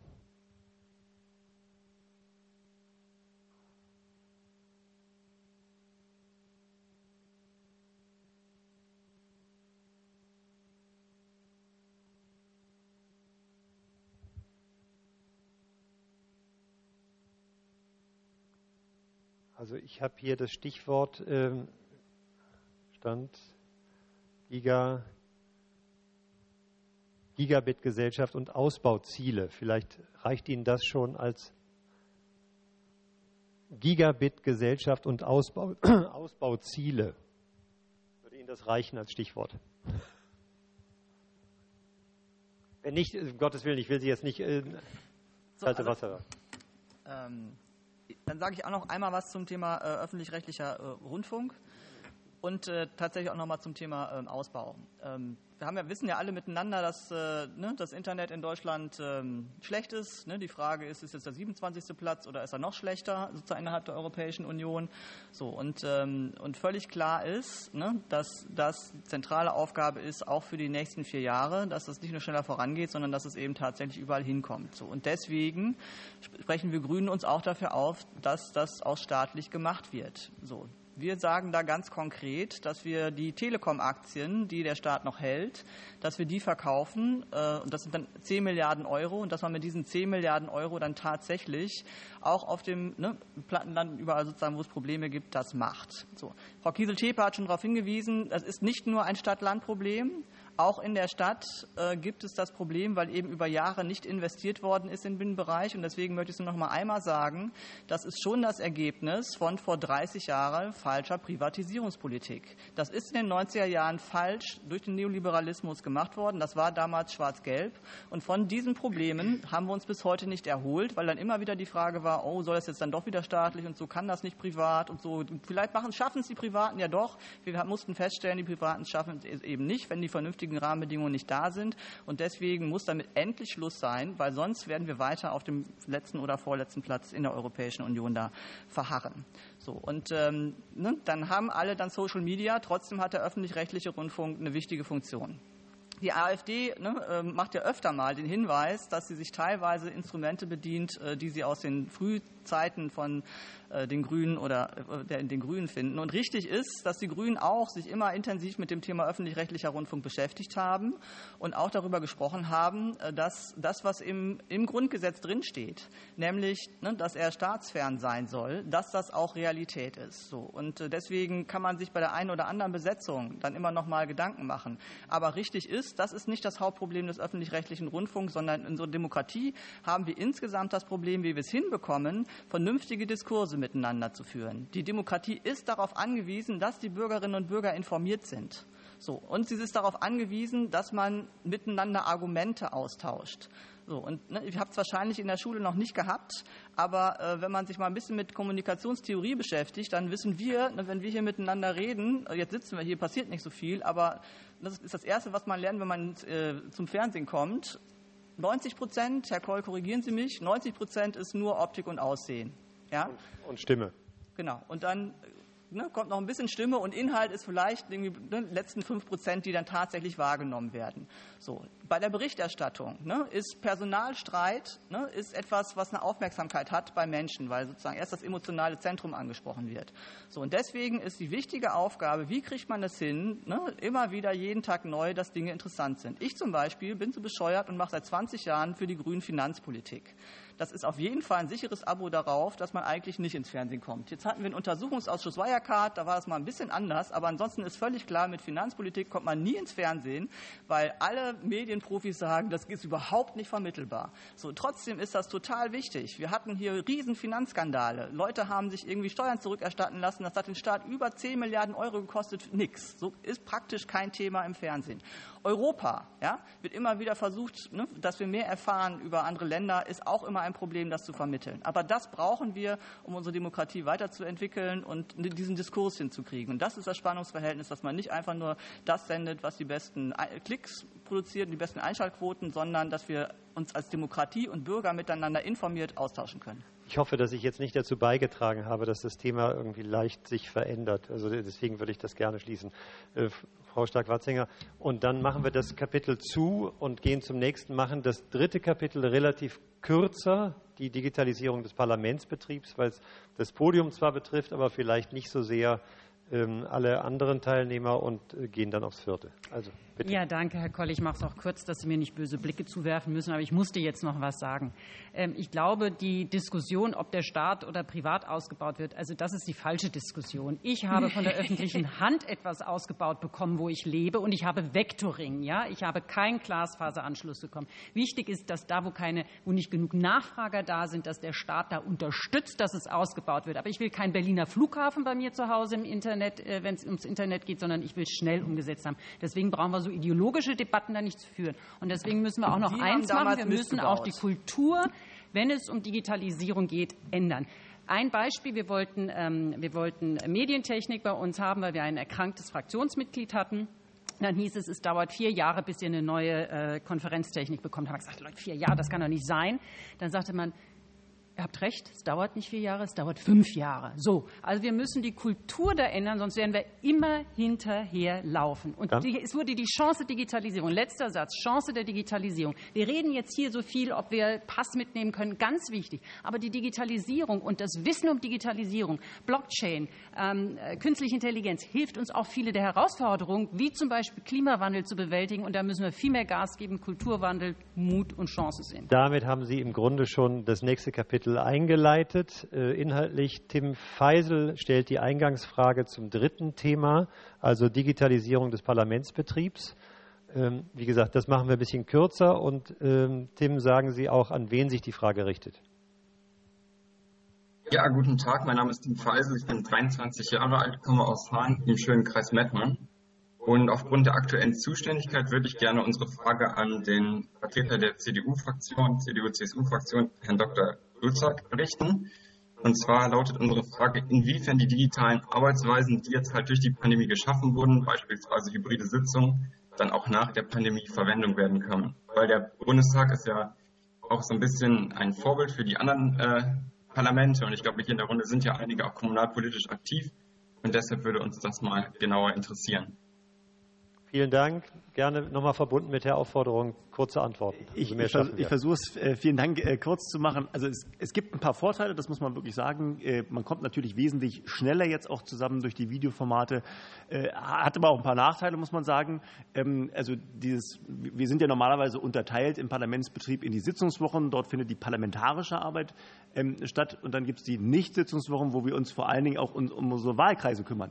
Und das merkt man jetzt schon, dass jetzt in den äh, Nicht-Sitzungswochen, wo man eigentlich im Wahlkreis unterwegs sind, unheimlich viel Parlamentsarbeit auch jetzt stattfindet, weil man einfach trotzdem mit den Kolleginnen und Kollegen zusammenkommen kann, nämlich per Videokonferenz.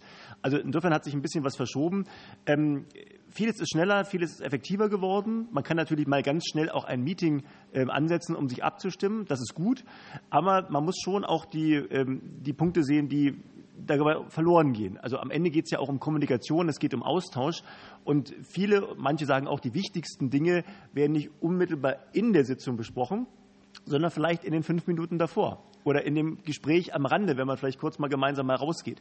Und das ist schon etwas, äh, was innerhalb äh, der Corona-Pandemie natürlich nicht stattfinden konnte, nicht in dem Maße stattfinden konnte, ähm, was darunter ein bisschen äh, gelitten hat. Und ich glaube, das, das ist etwas, wo, also mir geht es jedenfalls so, ich bin jetzt wieder glücklicherweise, weil Corona das zulässt, viel im Wahlkreis jetzt auch wieder unterwegs. Ich habe mich total gefreut, endlich mal wieder auf der Straße stehen zu dürfen und Zettel verteilen zu können, die erste Diskussion in der Schule in Präsenz gehabt zu haben. Das ist gut und deswegen, glaube ich, muss man beides sehen. Also es wird Dinge geben, die nehmen wir mit. Ich glaube, Videokonferenzen eingeschränkt werden äh, dazugehören. Aber ansonsten dieser persönliche Austausch, das Miteinander, das Austauschen von Argumenten, das ist, glaube ich, persönlich von Angesicht zu Angesicht dann immer noch mal etwas anderes und das lässt sich auch nicht so einfach ersetzen. Sie haben jetzt gleich eine Anschlussfrage provoziert von Nico Steinbock.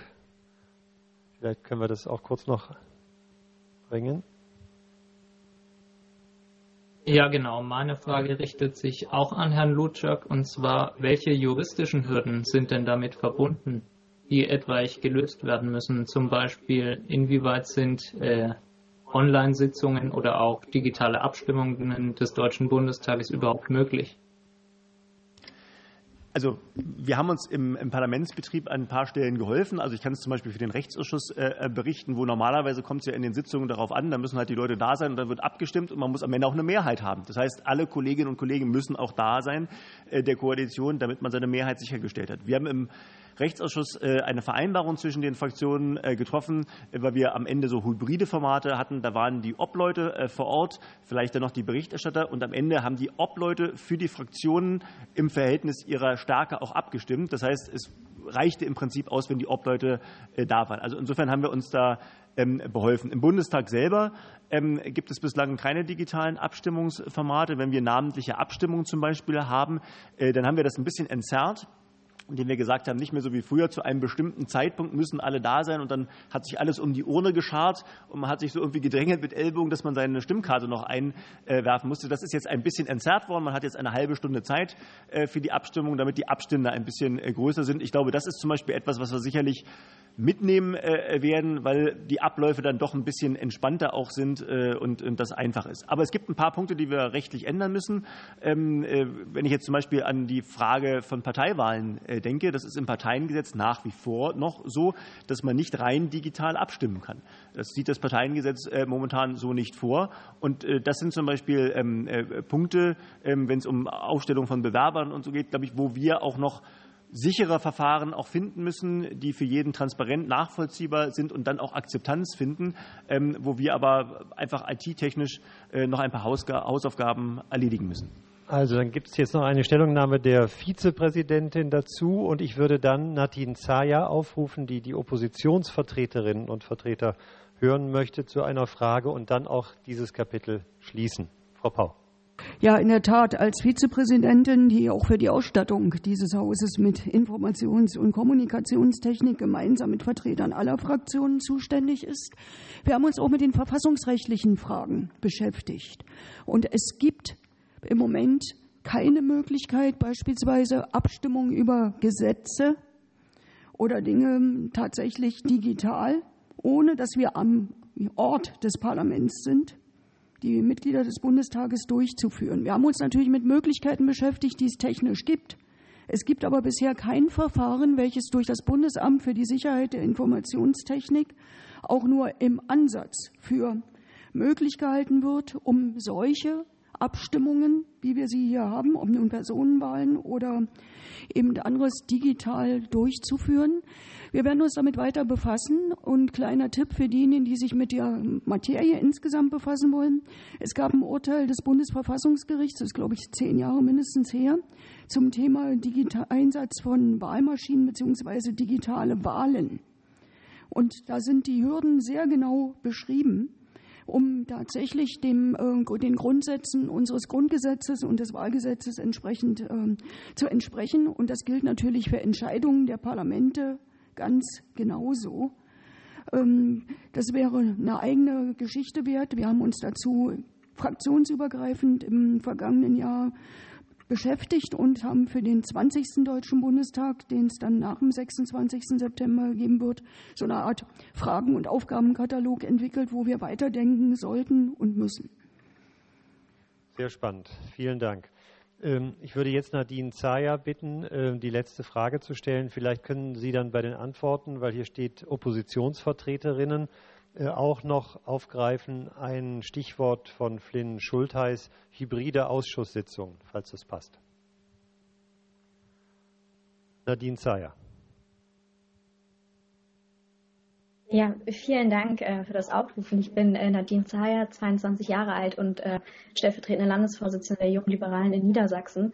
Und ähm, meine Frage zielt jetzt nicht wirklich auf die Digitalisierung der Parlamentsarbeit hinaus, ähm, sondern mehr darauf, ähm, wie die Auswirkungen der aktuellen Pandemie sich eigentlich auf die äh, Legitimation politischer Entscheidungen aus, ähm, ähm ja, bewirkt hat. Und zwar ähm, haben wir ja erlebt, dass wir um äh, zwei Uhr nachts Pressekonferenzen hatten von Ministerpräsidentinnen ähm, und äh, Ministerpräsidenten. Und äh, da hat sich natürlich die Frage gestellt, ob die Corona-Pandemie einfach nur die Stunde der Exekutive gewesen ist oder ob die Ministerpräsidentenkonferenz das bessere Parlament geworden ist ähm, in der Krise.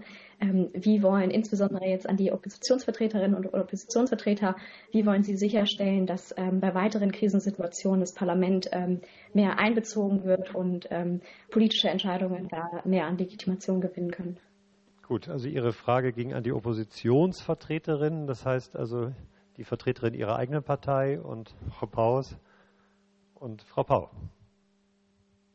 Soll ich beginnen? Ja, bitte. Oder? Nee, oder? Wir können uns ja machen. Gut, dann, dann mache ich es schnell. Also wir sind dagegen gewesen, dass ähm, der Bundestag ähm, weitreichende Kompetenzen abgetreten hat jetzt in der Pandemie. Äh, Pandemie. Wir wollten das nicht. Ähm, wir möchten das auch in Zukunft nicht. Das ist gerade das ist ein Problem. Nicht, ähm, nicht ohne Grund ähm, müssen die Hälfte der Abgeordneten theoretisch da sein, wenn wir nicht gerade diese pandemische Lage haben, die jetzt wieder beschlossen wurde, um Beschlüsse zu fassen. Das halten wir, also wir halten für wichtig, dass hier weitreichende Beschlüsse bis hin zu weitreichenden Grundrechtseingriffen, äh, dass darüber der Bundestag entscheidet.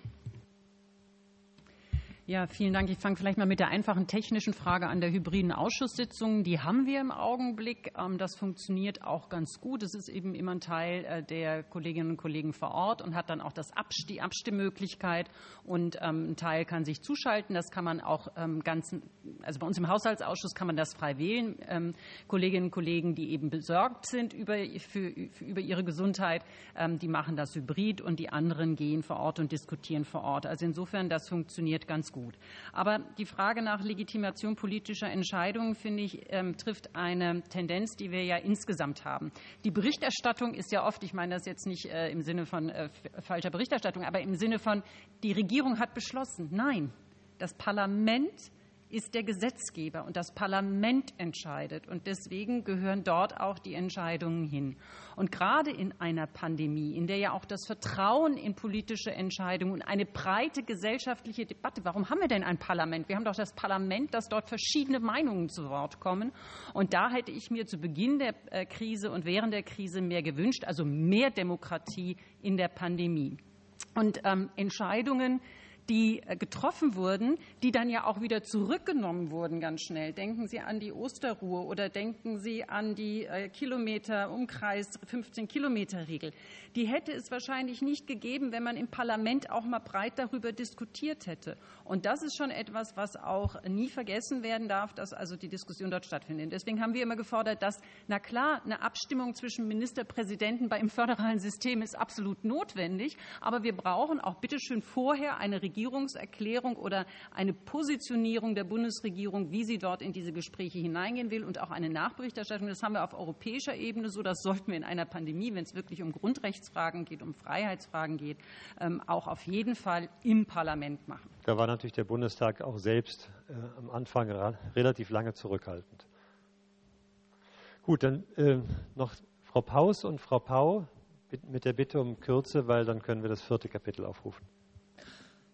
Ähm, zum Thema ähm, Digitalisierung im Parlament wurde das Verfassungsrechtliche schon gesagt. Es wurde auch schon was äh, dazu gesagt, dass wir hier jetzt viele hybride Sitzungen haben. Aber natürlich äh, hat ähm, äh, Corona auch die Arbeit eingeschränkt. Ich zum Beispiel habe zusammen mit Frau Kieseltepe und anderen im dritten Untersuchungsausschuss gesessen, zu Wirecard beispielsweise. So, und normalerweise ähm, dürfen dann eben hier im Bundestag viel mehr Leute da sein und das mitverfolgen. Und das war jetzt eben wegen Corona deutlich eingeschränkt. Äh, und wir von der Opposition hatten deswegen gefordert, dass dann eben dieser Untersuchungsausschuss auch wie andere Sitzungen auch dann gestreamt werden, ne, dann eben auch öffentlich sind. Das hat uns die äh, Regierung versagt, ne, aus wahrscheinlich, ne, also kann man sich schnell überlegen, woran das die, die Regierungsfraktionen. In der Tat, ich kann es noch mal sagen, die SPD ja, und die CDU-CSU ja, wollten das nicht wollten nicht, dass die Untersuchungsausschüsse dann von jedermann im Internet verfolgt werden können. So, deswegen waren es dann eben nur 30 Leute, die das mitverfolgen können. Ne? Insofern ist dann eben auch da auch Demokratie, jedenfalls Nachvollziehbarkeit, deutlich eingeschränkt gewesen. Ähm, und am Anfang war es insgesamt war die ganze Zeit über Thema, inwieweit das Parlament arbeitsfähig bleibt. Das war auch uns immer besonders wichtig. Ne, weil da hätte ja auch sein können, wir, der Bundestag ist äh, gleich am Anfang, hatten wir einige Corona-Fälle, ne, dass das dann zum Anlass genommen wird, zu sagen, dann können wir gar nicht mehr tagen. Wir haben uns sehr darüber geärgert, dass insbesondere die AfD-Fraktion ne, bis zum Schluss, von Anfang bis jetzt, sich permanent äh, gegen Regeln verstößt. So, das ist natürlich nicht gut dafür, um klarzumachen, dass das Parlament eigentlich, ne nicht eigentlich, sondern die Herzkammer der Demokratie ist und ähm, dass wir eben die Entscheidungen fällen sollen, wenn eben durch Nicht-Einhalten von Hygieneregeln die Arbeitsfähigkeit des Parlaments tatsächlich eingeschränkt wird. Die Ministerpräsidenten haben auch was zu sagen, weil eben äh, äh, Kernbereiche beim Thema ähm, Infektionsschutz liegen in Länderkompetenz. Das ist schon so. Trotzdem sind natürlich die massiven Grundrechtseinschränkungen, die ja stattgefunden haben, ne, da hätten wir da hatten wir tatsächlich das Problem, dass der äh, Gesundheitsminister mit seinem Infektionsschutzgesetz eine umfangreiche äh, Handhabung bekommen hat. Und was da genau drin stand, das ist eben in der Anfangszeit intensiv dann nur, dann nur mit dem Ministerpräsidenten beraten worden. Und deswegen haben wir dann ja auch intensiv als Opposition eingeklagt, dass der Bundestag der Ort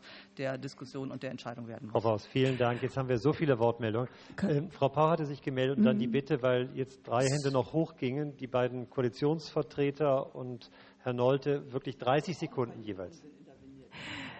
Also ich will überhaupt nicht die Kritik wiederholen oder verstärken, sondern einen Werbeblock einschieben, nämlich am 17. Juni, also am Donnerstag um 12.30 Uhr können Sie auf www.bundestag.de und auch übers Parlamentsfernsehen eine Anhörung eines Unterausschusses Corona des Gesundheitsausschusses verfolgen.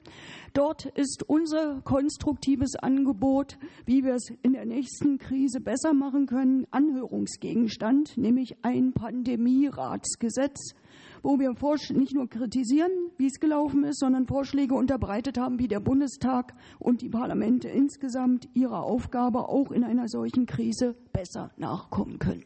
Dankeschön. Soweit der demokratische Werbeblock. Frau Kitzel-Tepe und wirklich 30 Sekunden jeweils und Herr Nolte, dann, sonst kommen wir nicht durch.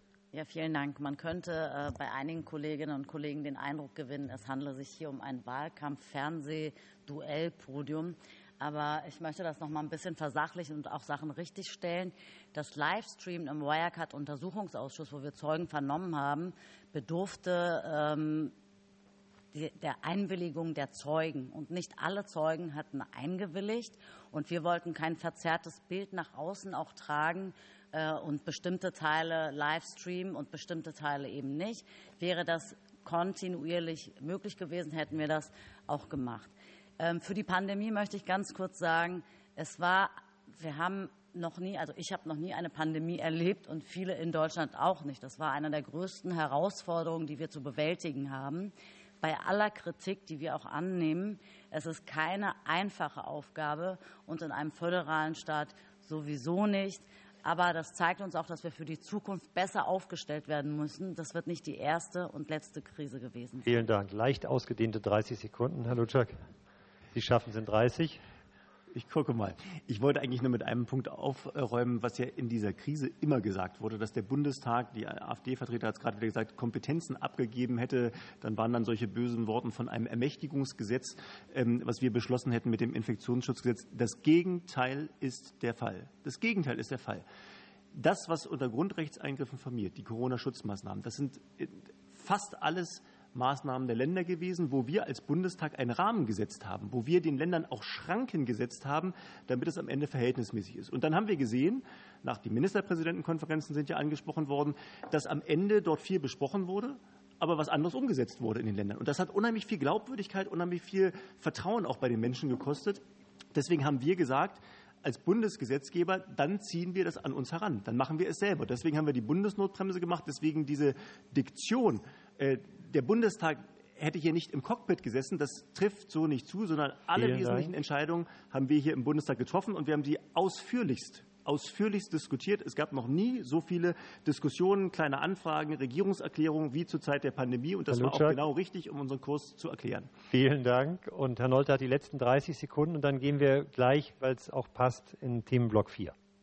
Ja, Frau Kollegin, eine Grundlage für Demokratie ist natürlich Fairness. Ähm, wenn Sie die AfD kritisieren wollen, denn auf der Sachebene ähm, nicht mit solchen Behauptungen, die ich auch zurückweise, die Unsinn sind, da können Sie gerne konkret hier irgendwas vortragen, wenn Sie was wissen. Ich rate Ihnen aber auch vorher mal in die eigene Fraktion zusammengehören, äh, hineinzuhören. Wir haben ja Höchstzahlen für Personen, die in Fahrstühle dürfen. Wir hatten auch lange Zeit Zettel ausliegen in der Bundestagskantine, die man ausfüllen musste.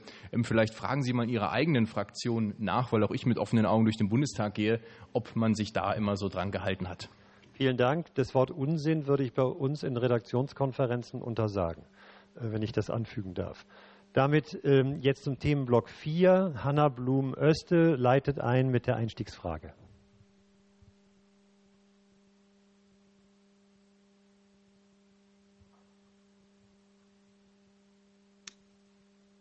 Genau, vielen Dank. Ähm, Hanna Blum-Öste mein Name. Ich bin 18 Jahre alt und sitze im Landesvorstand der Jungen Liberalen Berlin. Meine Frage geht an Dr. Luschak, ähm, Frau Stark-Watzinger und ähm, Lisa Paus. Ähm, viele Bürgerinnen und Bürger fühlen sich gerade in Zeiten von Corona ungehört. Gerade Jugendliche haben kein wirkliches Mitspracherecht gehabt. Politik wird statt mit uns gemacht, über uns gemacht. Ähm, nun stellt sich natürlich die Frage, wie können die Chancen der digitalen Vernetzung genutzt werden, um die Kommunikation zwischen dem Parlament, den Bürgerinnen und Bürgern und gerade der Jugend ähm, auszubauen, auch mit Hinblick auf die Wahlen. Dankeschön. Ja, vielen Dank, äh, vielen Dank für die Frage. Und ich glaube, viele, die hier heute zugeschaltet sind, auch Sie, Hanna, haben schon mal eines richtig gemacht. Viele sind ja organisiert in Jugendorganisationen, in Parteien. Parteien haben ja schon eine wichtige Funktion, einfach auch verschiedene Meinungen zu bündeln und dann die Interessen in den Bundestag zu tragen. Also ich glaube, das ist ein ganz wichtiger Weg. Und wir sehen ja auch, dass alle Parteien im Augenblick Zulauf haben. Also zumindest meine ich das. Ähm, das ist ja auch ein Zeichen, dass äh, die Bürgerinnen und Bürger gesehen haben, dass man also die Demokratie Demokratie nicht von äh, der Zuschauerbank verteidigt, sondern dass man sich auch einbringen muss. Nichtsdestotrotz müssen wir als äh, Parteien und Fraktionen auch offen sein für den Dialog. Ähm, und das ähm, ist eine Aufgabe, die ähm, gestartet, glaube ich, alle gestartet sind. Da gibt uns die Digitalisierung auch die Möglichkeit, die Meinungen und die Anregungen und den Diskurs auch zu führen, weil man eben jetzt viel leichter äh, Zeit und Raum überwinden kann, indem man digitale Formate anbietet. Ich glaube, dass ähm, wir mit unserer äh, Demokratie, so wie wir organisiert sind, da eine sehr gute Grundlage haben. Was ich mir wünschen würde mit Blick auf noch mehr auch ähm, Verbreitung, wir haben es eben schon ein bisschen angesprochen. Ähm, also ich finde, dass wir sehr sehr bürokratisch auch organisiert sind. Demokratie muss transparent organisiert sein. Jeder, der mal hier ein Praktikum macht, sieht das, dass es toll ist, auch dass mit die Opposition hat noch mal Schnapsrechte mehr und so weiter oder zumindest einen Ausgleich. Äh, äh also es ist schon gut gemacht. Aber ich würde mir hier auch ein bisschen, dass wir die manches Mal aufbrechen an Verkrustungen, äh, wenn es um große Themen geht, wie zum Beispiel Digitalisierung. Da sind wir noch so sehr in Ressortegoismen. Ich glaube, die äh, Demokratie muss sich überlegen, wie sie zukunftsfähig ist in, in, in, vor dieser dieser sich wandelnden Arbeits- und Gesellschaftswelt. Und ähm, das wäre eine spannende Diskussion, die wir auch in der nächsten Legislaturperiode führen müssen. Vielen Dank. Es war auch Frau Paus aufgerufen.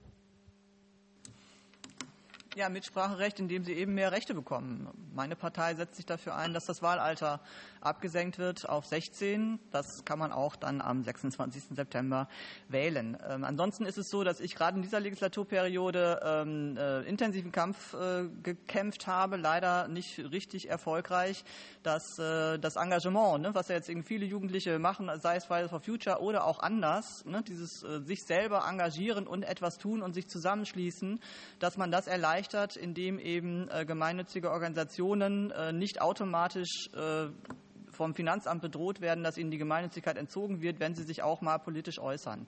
So, da gibt es momentan eine große Rechtsunsicherheit. Da hat es ein Urteil gegeben gegen eine NGO Attac ähm, und seitdem ist es eben so, dass selbst bei ne, Standarddemonstrationen es eben die Unsicherheit gibt, dürfen wir jetzt mitmachen oder nicht. Ne? Und teilbar beispielsweise war ja ein riesengroßes Bündnis, war ein großes Thema, darf man da mitmachen oder nicht. Und ähm, so unterdrückt man natürlich Engagement, insbesondere auch von jungen Menschen. Äh, leider hat es äh, diese Novelle, äh, diese Gesetzesnovelle, die angedacht war, die meine Fraktion auch mit angestoßen hat, ist nicht gekommen. Sie ist an der Union gescheitert, an CDU und CSU. Mal schauen, ob wir das in der nächsten Legislaturperiode besser und anders hinkriegen. Vielen Dank. Dann war noch Herr Lutschak angesprochen und dann kommt Johannes Hofmann mit einer Anschlussfrage. Ähm, die würde ich, er hat ja auch geschrieben an Frau Paus und Frau Stark-Watzinger, aber ähm, es gibt ein ähm, Defizit auf einer Seite. Deswegen würde ich die SPD da gleich noch ähm, mit einbringen.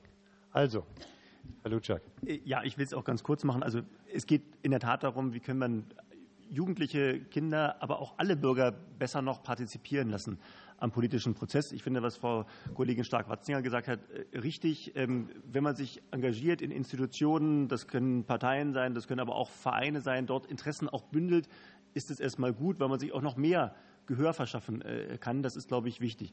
Ich würde nicht die Einschätzung von Frau Paus teilen, dass hier Engagement in irgendeiner Form unterdrückt worden ist, sondern gerade haben wir nun die Diskussion gehabt bei Fridays for Future, darf man dort am Freitag zur Schulzeit ähm, äh, zur Schule gehen. Äh, da gab es sehr unterschiedliche Sichtweisen. Ich finde immer, so, so, manchmal so ein gezielter Regelbruch ist manchmal auch notwendig, um Aufmerksamkeit äh, zu erringen. Das sollte dann vielleicht nicht zur Regel werden, aber ab und zu ist das vielleicht schon mal etwas Richtiges. Und ich habe jetzt nicht persönlich erfahren, da mag es den einen oder anderen Ausnahmefall gewesen haben, aber dass dort Sanktionen daran geknüpft worden sind. Deswegen, das ist schon auch äh, möglich. Der andere Punkt, den Frau Paus ähm, Sie angesprochen haben, äh, also die ganze Frage der NGOs, da muss man schon noch mal, noch mal ein bisschen genauer auch hinkauen. Wogegen wir uns gewendet haben, dass es intransparente Finanzierungsstrukturen an, an der Stelle auch, auch geht. Und dass wir dann gesagt wir haben, wenn es solche, wenn es solche, wenn es solche intransparenten Finanzierungen gibt, dass das dann in der Tat problematisch ist, wenn dann solche NGOs, die in der Tat dann steuerliche Vorteile haben, sich dann aber in den politischen Prozess einbringen und man gar nicht weiß, wer steht denn eigentlich hinter dieser Organisation. und das war unser Kritikpunkt jetzt, und deswegen haben wir es äh, am Ende so nicht mitgetragen. Wir hatten Transparenzvorschläge in unserem Vorschlag, die wollten Sie auch nicht. Danke Ihnen für diesen kurzen Austausch. Johannes Hofmann bitte, seiner Frage.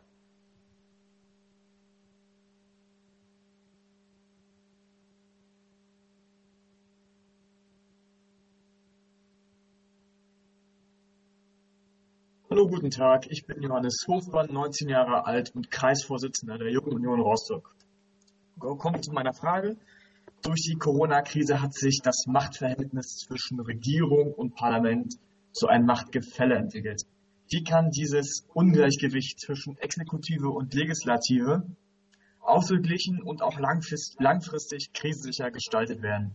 Die Frage geht an die FDP und an die Grünen wie gesagt, ich würde Frau Kitzel-Tepe äh, noch mit einbeziehen, weil wir haben kein ausgeglichenes Zeitkonto hier und Herrn Nolte vielleicht auch.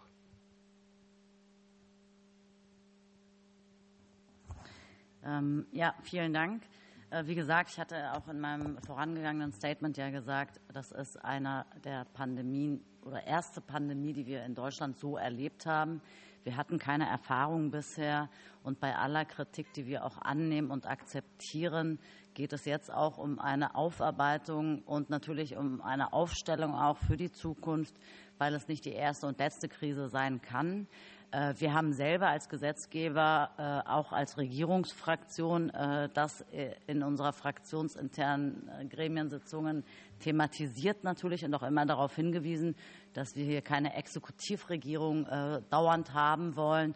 Und ich glaube, es ist dann auch glücklicherweise eskaliert irgendwann in einer der Morgenstunden nach einer langen, langen Sitzung. Und man hat ähm, das auch erkannt, und seitdem war das auch ein bisschen besser, aber es hat lange äh, gedauert, bis es erkannt wurde. Auf jeden Fall ist es wichtig, sehr darauf zu achten, dass es in Zukunft nicht dazu kommt, dass das Parlament hier komplett ähm, ausgeschlossen wird. Es ist im Prinzip ja schon eine, eine, fast eine Fazitfrage. Deswegen, weil sich ja viele jetzt dazu melden, wäre mein Vorschlag, dass jeder im Grunde sich zu dieser Frage nochmal äußert und wir dann die Runde schließen, weil wir auch noch drei Minuten haben. Frau Pau.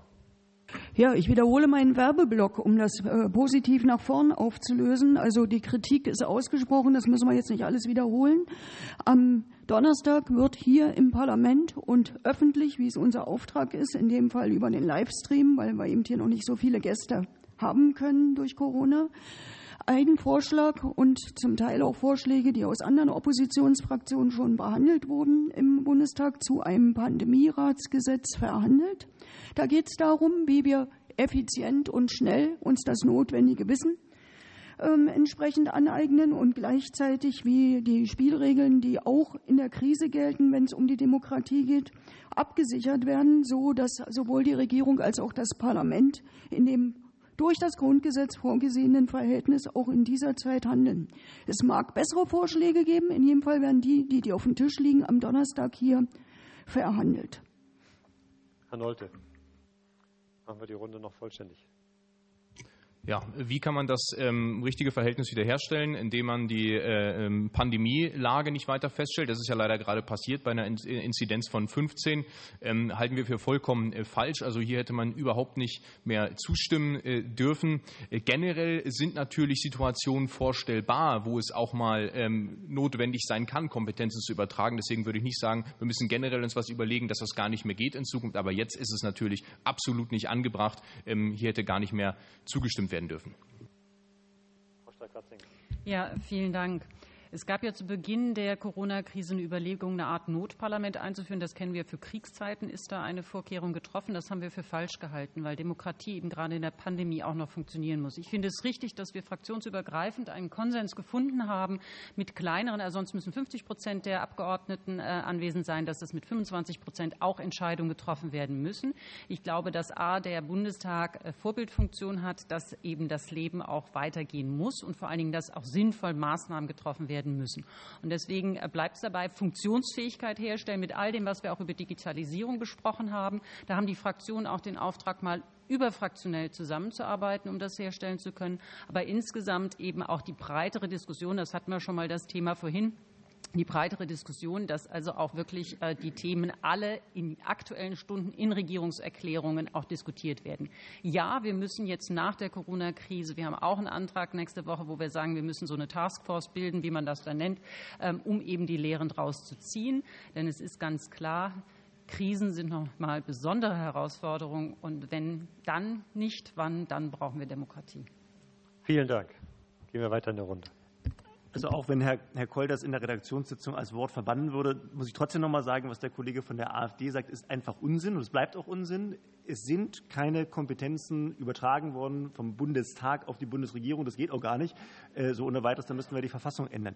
Was, wir haben immer einen engen Rahmen gesteckt. Wir haben immer einen Rahmen gesteckt als Bundesgesetzgeber durch das Infektionsschutzgesetz, wo die Länder enge Schranken gesetzt bekommen haben von uns die wir zunehmend dann auch noch enger gemacht haben. Und als wir gesehen haben, es funktioniert nicht, dann haben, ich habe es schon darauf hingewiesen, die Bundesnotbremse gemacht. Und deswegen dieses Machtgefälle, was dort angesprochen äh, worden ist, unterschätzen Sie nicht das Selbstbewusstsein des Parlaments. Und im Übrigen auch nicht das Selbstbewusstsein von Regierungsfraktionen. Natürlich tragen wir die Regierung mit, aber wenn uns dort etwas nicht gefällt, dann halten wir das doch auf. Und dann sagen wir auch, das wird es mit uns so nicht geben. Und selbst wenn zum Beispiel die Bundesregierung einen Kabinettsbeschluss zu bestimmten Dingen auch gefasst hat, dann sind wir auch als Fraktion selbstbewusst und sagen, das wollen wir sich und das halten wir so auf. Und deswegen ist das, glaube ich, auch richtig so. Wir im Deutschen Bundestag, wir die Parlamentarier, wir sind diejenigen, die unmittelbar demokratisch legitimiert sind. Wir sind der Gesetzgeber, nicht die Bundesregierung. Und das haben wir in der Pandemie auch immer aufrechterhalten. Und deswegen ist dieses diese Erzählung, dieses Narrativ, es hätte eine Übertragung von Kompetenz gegeben, es hätte ein Ermächtigungsgesetz gegeben, das ist einfach nicht zutreffend. Frau Paus. Also der Deutsche Bundestag hat natürlich sehr wohl ein Gesetz verabschiedet, das dem Gesundheitsminister umfangreiche Kompetenzen äh, eingeräumt hat, die er vorher nicht hatte, äh, um eben mit der Pandemie umzugehen. Das war unsere Entscheidung. Nichtsdestotrotz äh, ist das passiert und nichtsdestotrotz ne, haben wir natürlich intensive Debatten gehabt und ist ja hinterher auch nochmal nachgebessert worden, weil eben gewisse Grundrechtsstandards auch nicht erfüllt worden sind. Und es gibt ne, natürlich auch zahlreiche Beispiele, da sollen wir jetzt hier niemanden in die Tasche lügen. Stichwort Impfreihenfolge, die festgelegt worden ist, wo ne, Sie ganz genau wussten, ne, dass, so wie Sie es beschlossen haben, das wo verfassungsrechtlich nicht hält, aber Sie darauf gesetzt haben, dass bis das dann vom Verfassungsgericht womöglich entschieden wird, ne, das dann auch wieder vorbei ist mit der Impfreihenfolge. So, also solche Dinge, ne, die hat es schon gegeben, weil es eben viel Ad-Hoc-Reaktion gegeben hat. So, weil es eben eine Krise war, die wir noch nicht hatten und weil leider die Lernkurve innerhalb des einen Jahres nicht so steil war, wie sie vielleicht hätte sein sollen. Stichwort Bildung, ne, ist der ganze Sommer verschlafen worden und so weiter und so weiter. So, aber ähm, dieses Gefälle, ähm, in der Schärfe sehe ich das jetzt nicht, weil ähm, der Bundestag macht Gesetze. Wir machen auch Anträge, diskutieren über alles, aber wir debattieren ja nicht nur, sondern unsere Hauptaufgabe ist es, Gesetze zu machen. Die Exekutive macht das Doing, den Vollzug. Und wir hatten jetzt tatsächlich in dieser Krise nicht so sehr das Gesetzproblem, sondern wir hatten das Vollzugsproblem. So, und dann hat der Bundestag natürlich die Möglichkeit, kein Geld zu geben, ja, also über, das, über, dies, über seine Budgethoheit, aber das hätte jetzt ja in dem Zusammenhang jetzt auch nicht wirklich ähm, äh, das Problem gelöst. So, und deswegen haben auch wir Grüne ähm, schon sehr früh gesagt, wir brauchen eben für solche Situationen etwas Neues, etwas Zusätzliches, eben den Pandemierat, der eben aus Experten und anderen zusammengesetzt ist, um genau diese Lücke zwischen nur Gesetze machen und ne, die machen irgendwie kurzfristig irgendwie in Schnappatmung da ähm, Vollzug, um diese Lücke zu füllen und tatsächlich eine, äh, eine langfristigere Strategie hinzubekommen. Dafür hätte es eben, äh, also wäre gut gewesen, wir hätten den Pandemierat schon gehabt. Ähm, aber zumindest jetzt sollten wir aus den Fehlern lernen und für die nächste Krise vorbereitet sein und für die nächste Krise einen Pandemierat einrichten. Vielen Dank. Vielen Dank für exzellente Fragen in die Runde. Sehr auf den Punkt. Ähm, vielen Dank für die Kommentierung hier, äh, zum Teil sehr offen, zum Teil natürlich spürbar, ähm, dass wir äh, uns einer Bundestagswahl nähern und die Aufarbeitung ähm, der, und die Bilanz dieser Pandemie wird sicherlich auch nach dem Wahltag wichtiger sein und wichtig werden, dass da dann ohne ähm, im Grunde den Blick auf den Wahltermin das Ganze nochmal überarbeitet wird. In der eingangs zitierten Umfrage für diesen Digitalisierungsmonitor haben sich heute Morgen zwei Drittel der Deutschen skeptisch gezeigt. Es werde zehn Jahre oder länger dauern, bis ein Großteil der Verwaltungsanliegen online zu erledigen sei. Also das ist die Einschätzung der Bundesbürger. Der Theaterdramatiker Heiner Müller, der hat mal gesagt, Optimismus ist nur ein Mangel an Information. Ähm, ich teile das nicht. Ich finde, es ist heute ähm, relativ deutlich geworden, dass die Probleme erkannt sind. Ähm, vieles liegt im Argen, aber manchmal hat so eine Krise ja auch was Gutes und macht nicht nur klar, woran es mangelt, sondern beschleunigt auch die Aufarbeitung. Danke Ihnen sehr für die Zeit, für die Diskussion. Danke Ihnen zu Hause oder wo immer Sie zugeschaltet waren und äh, bis zum nächsten Mal. Vielen Dank.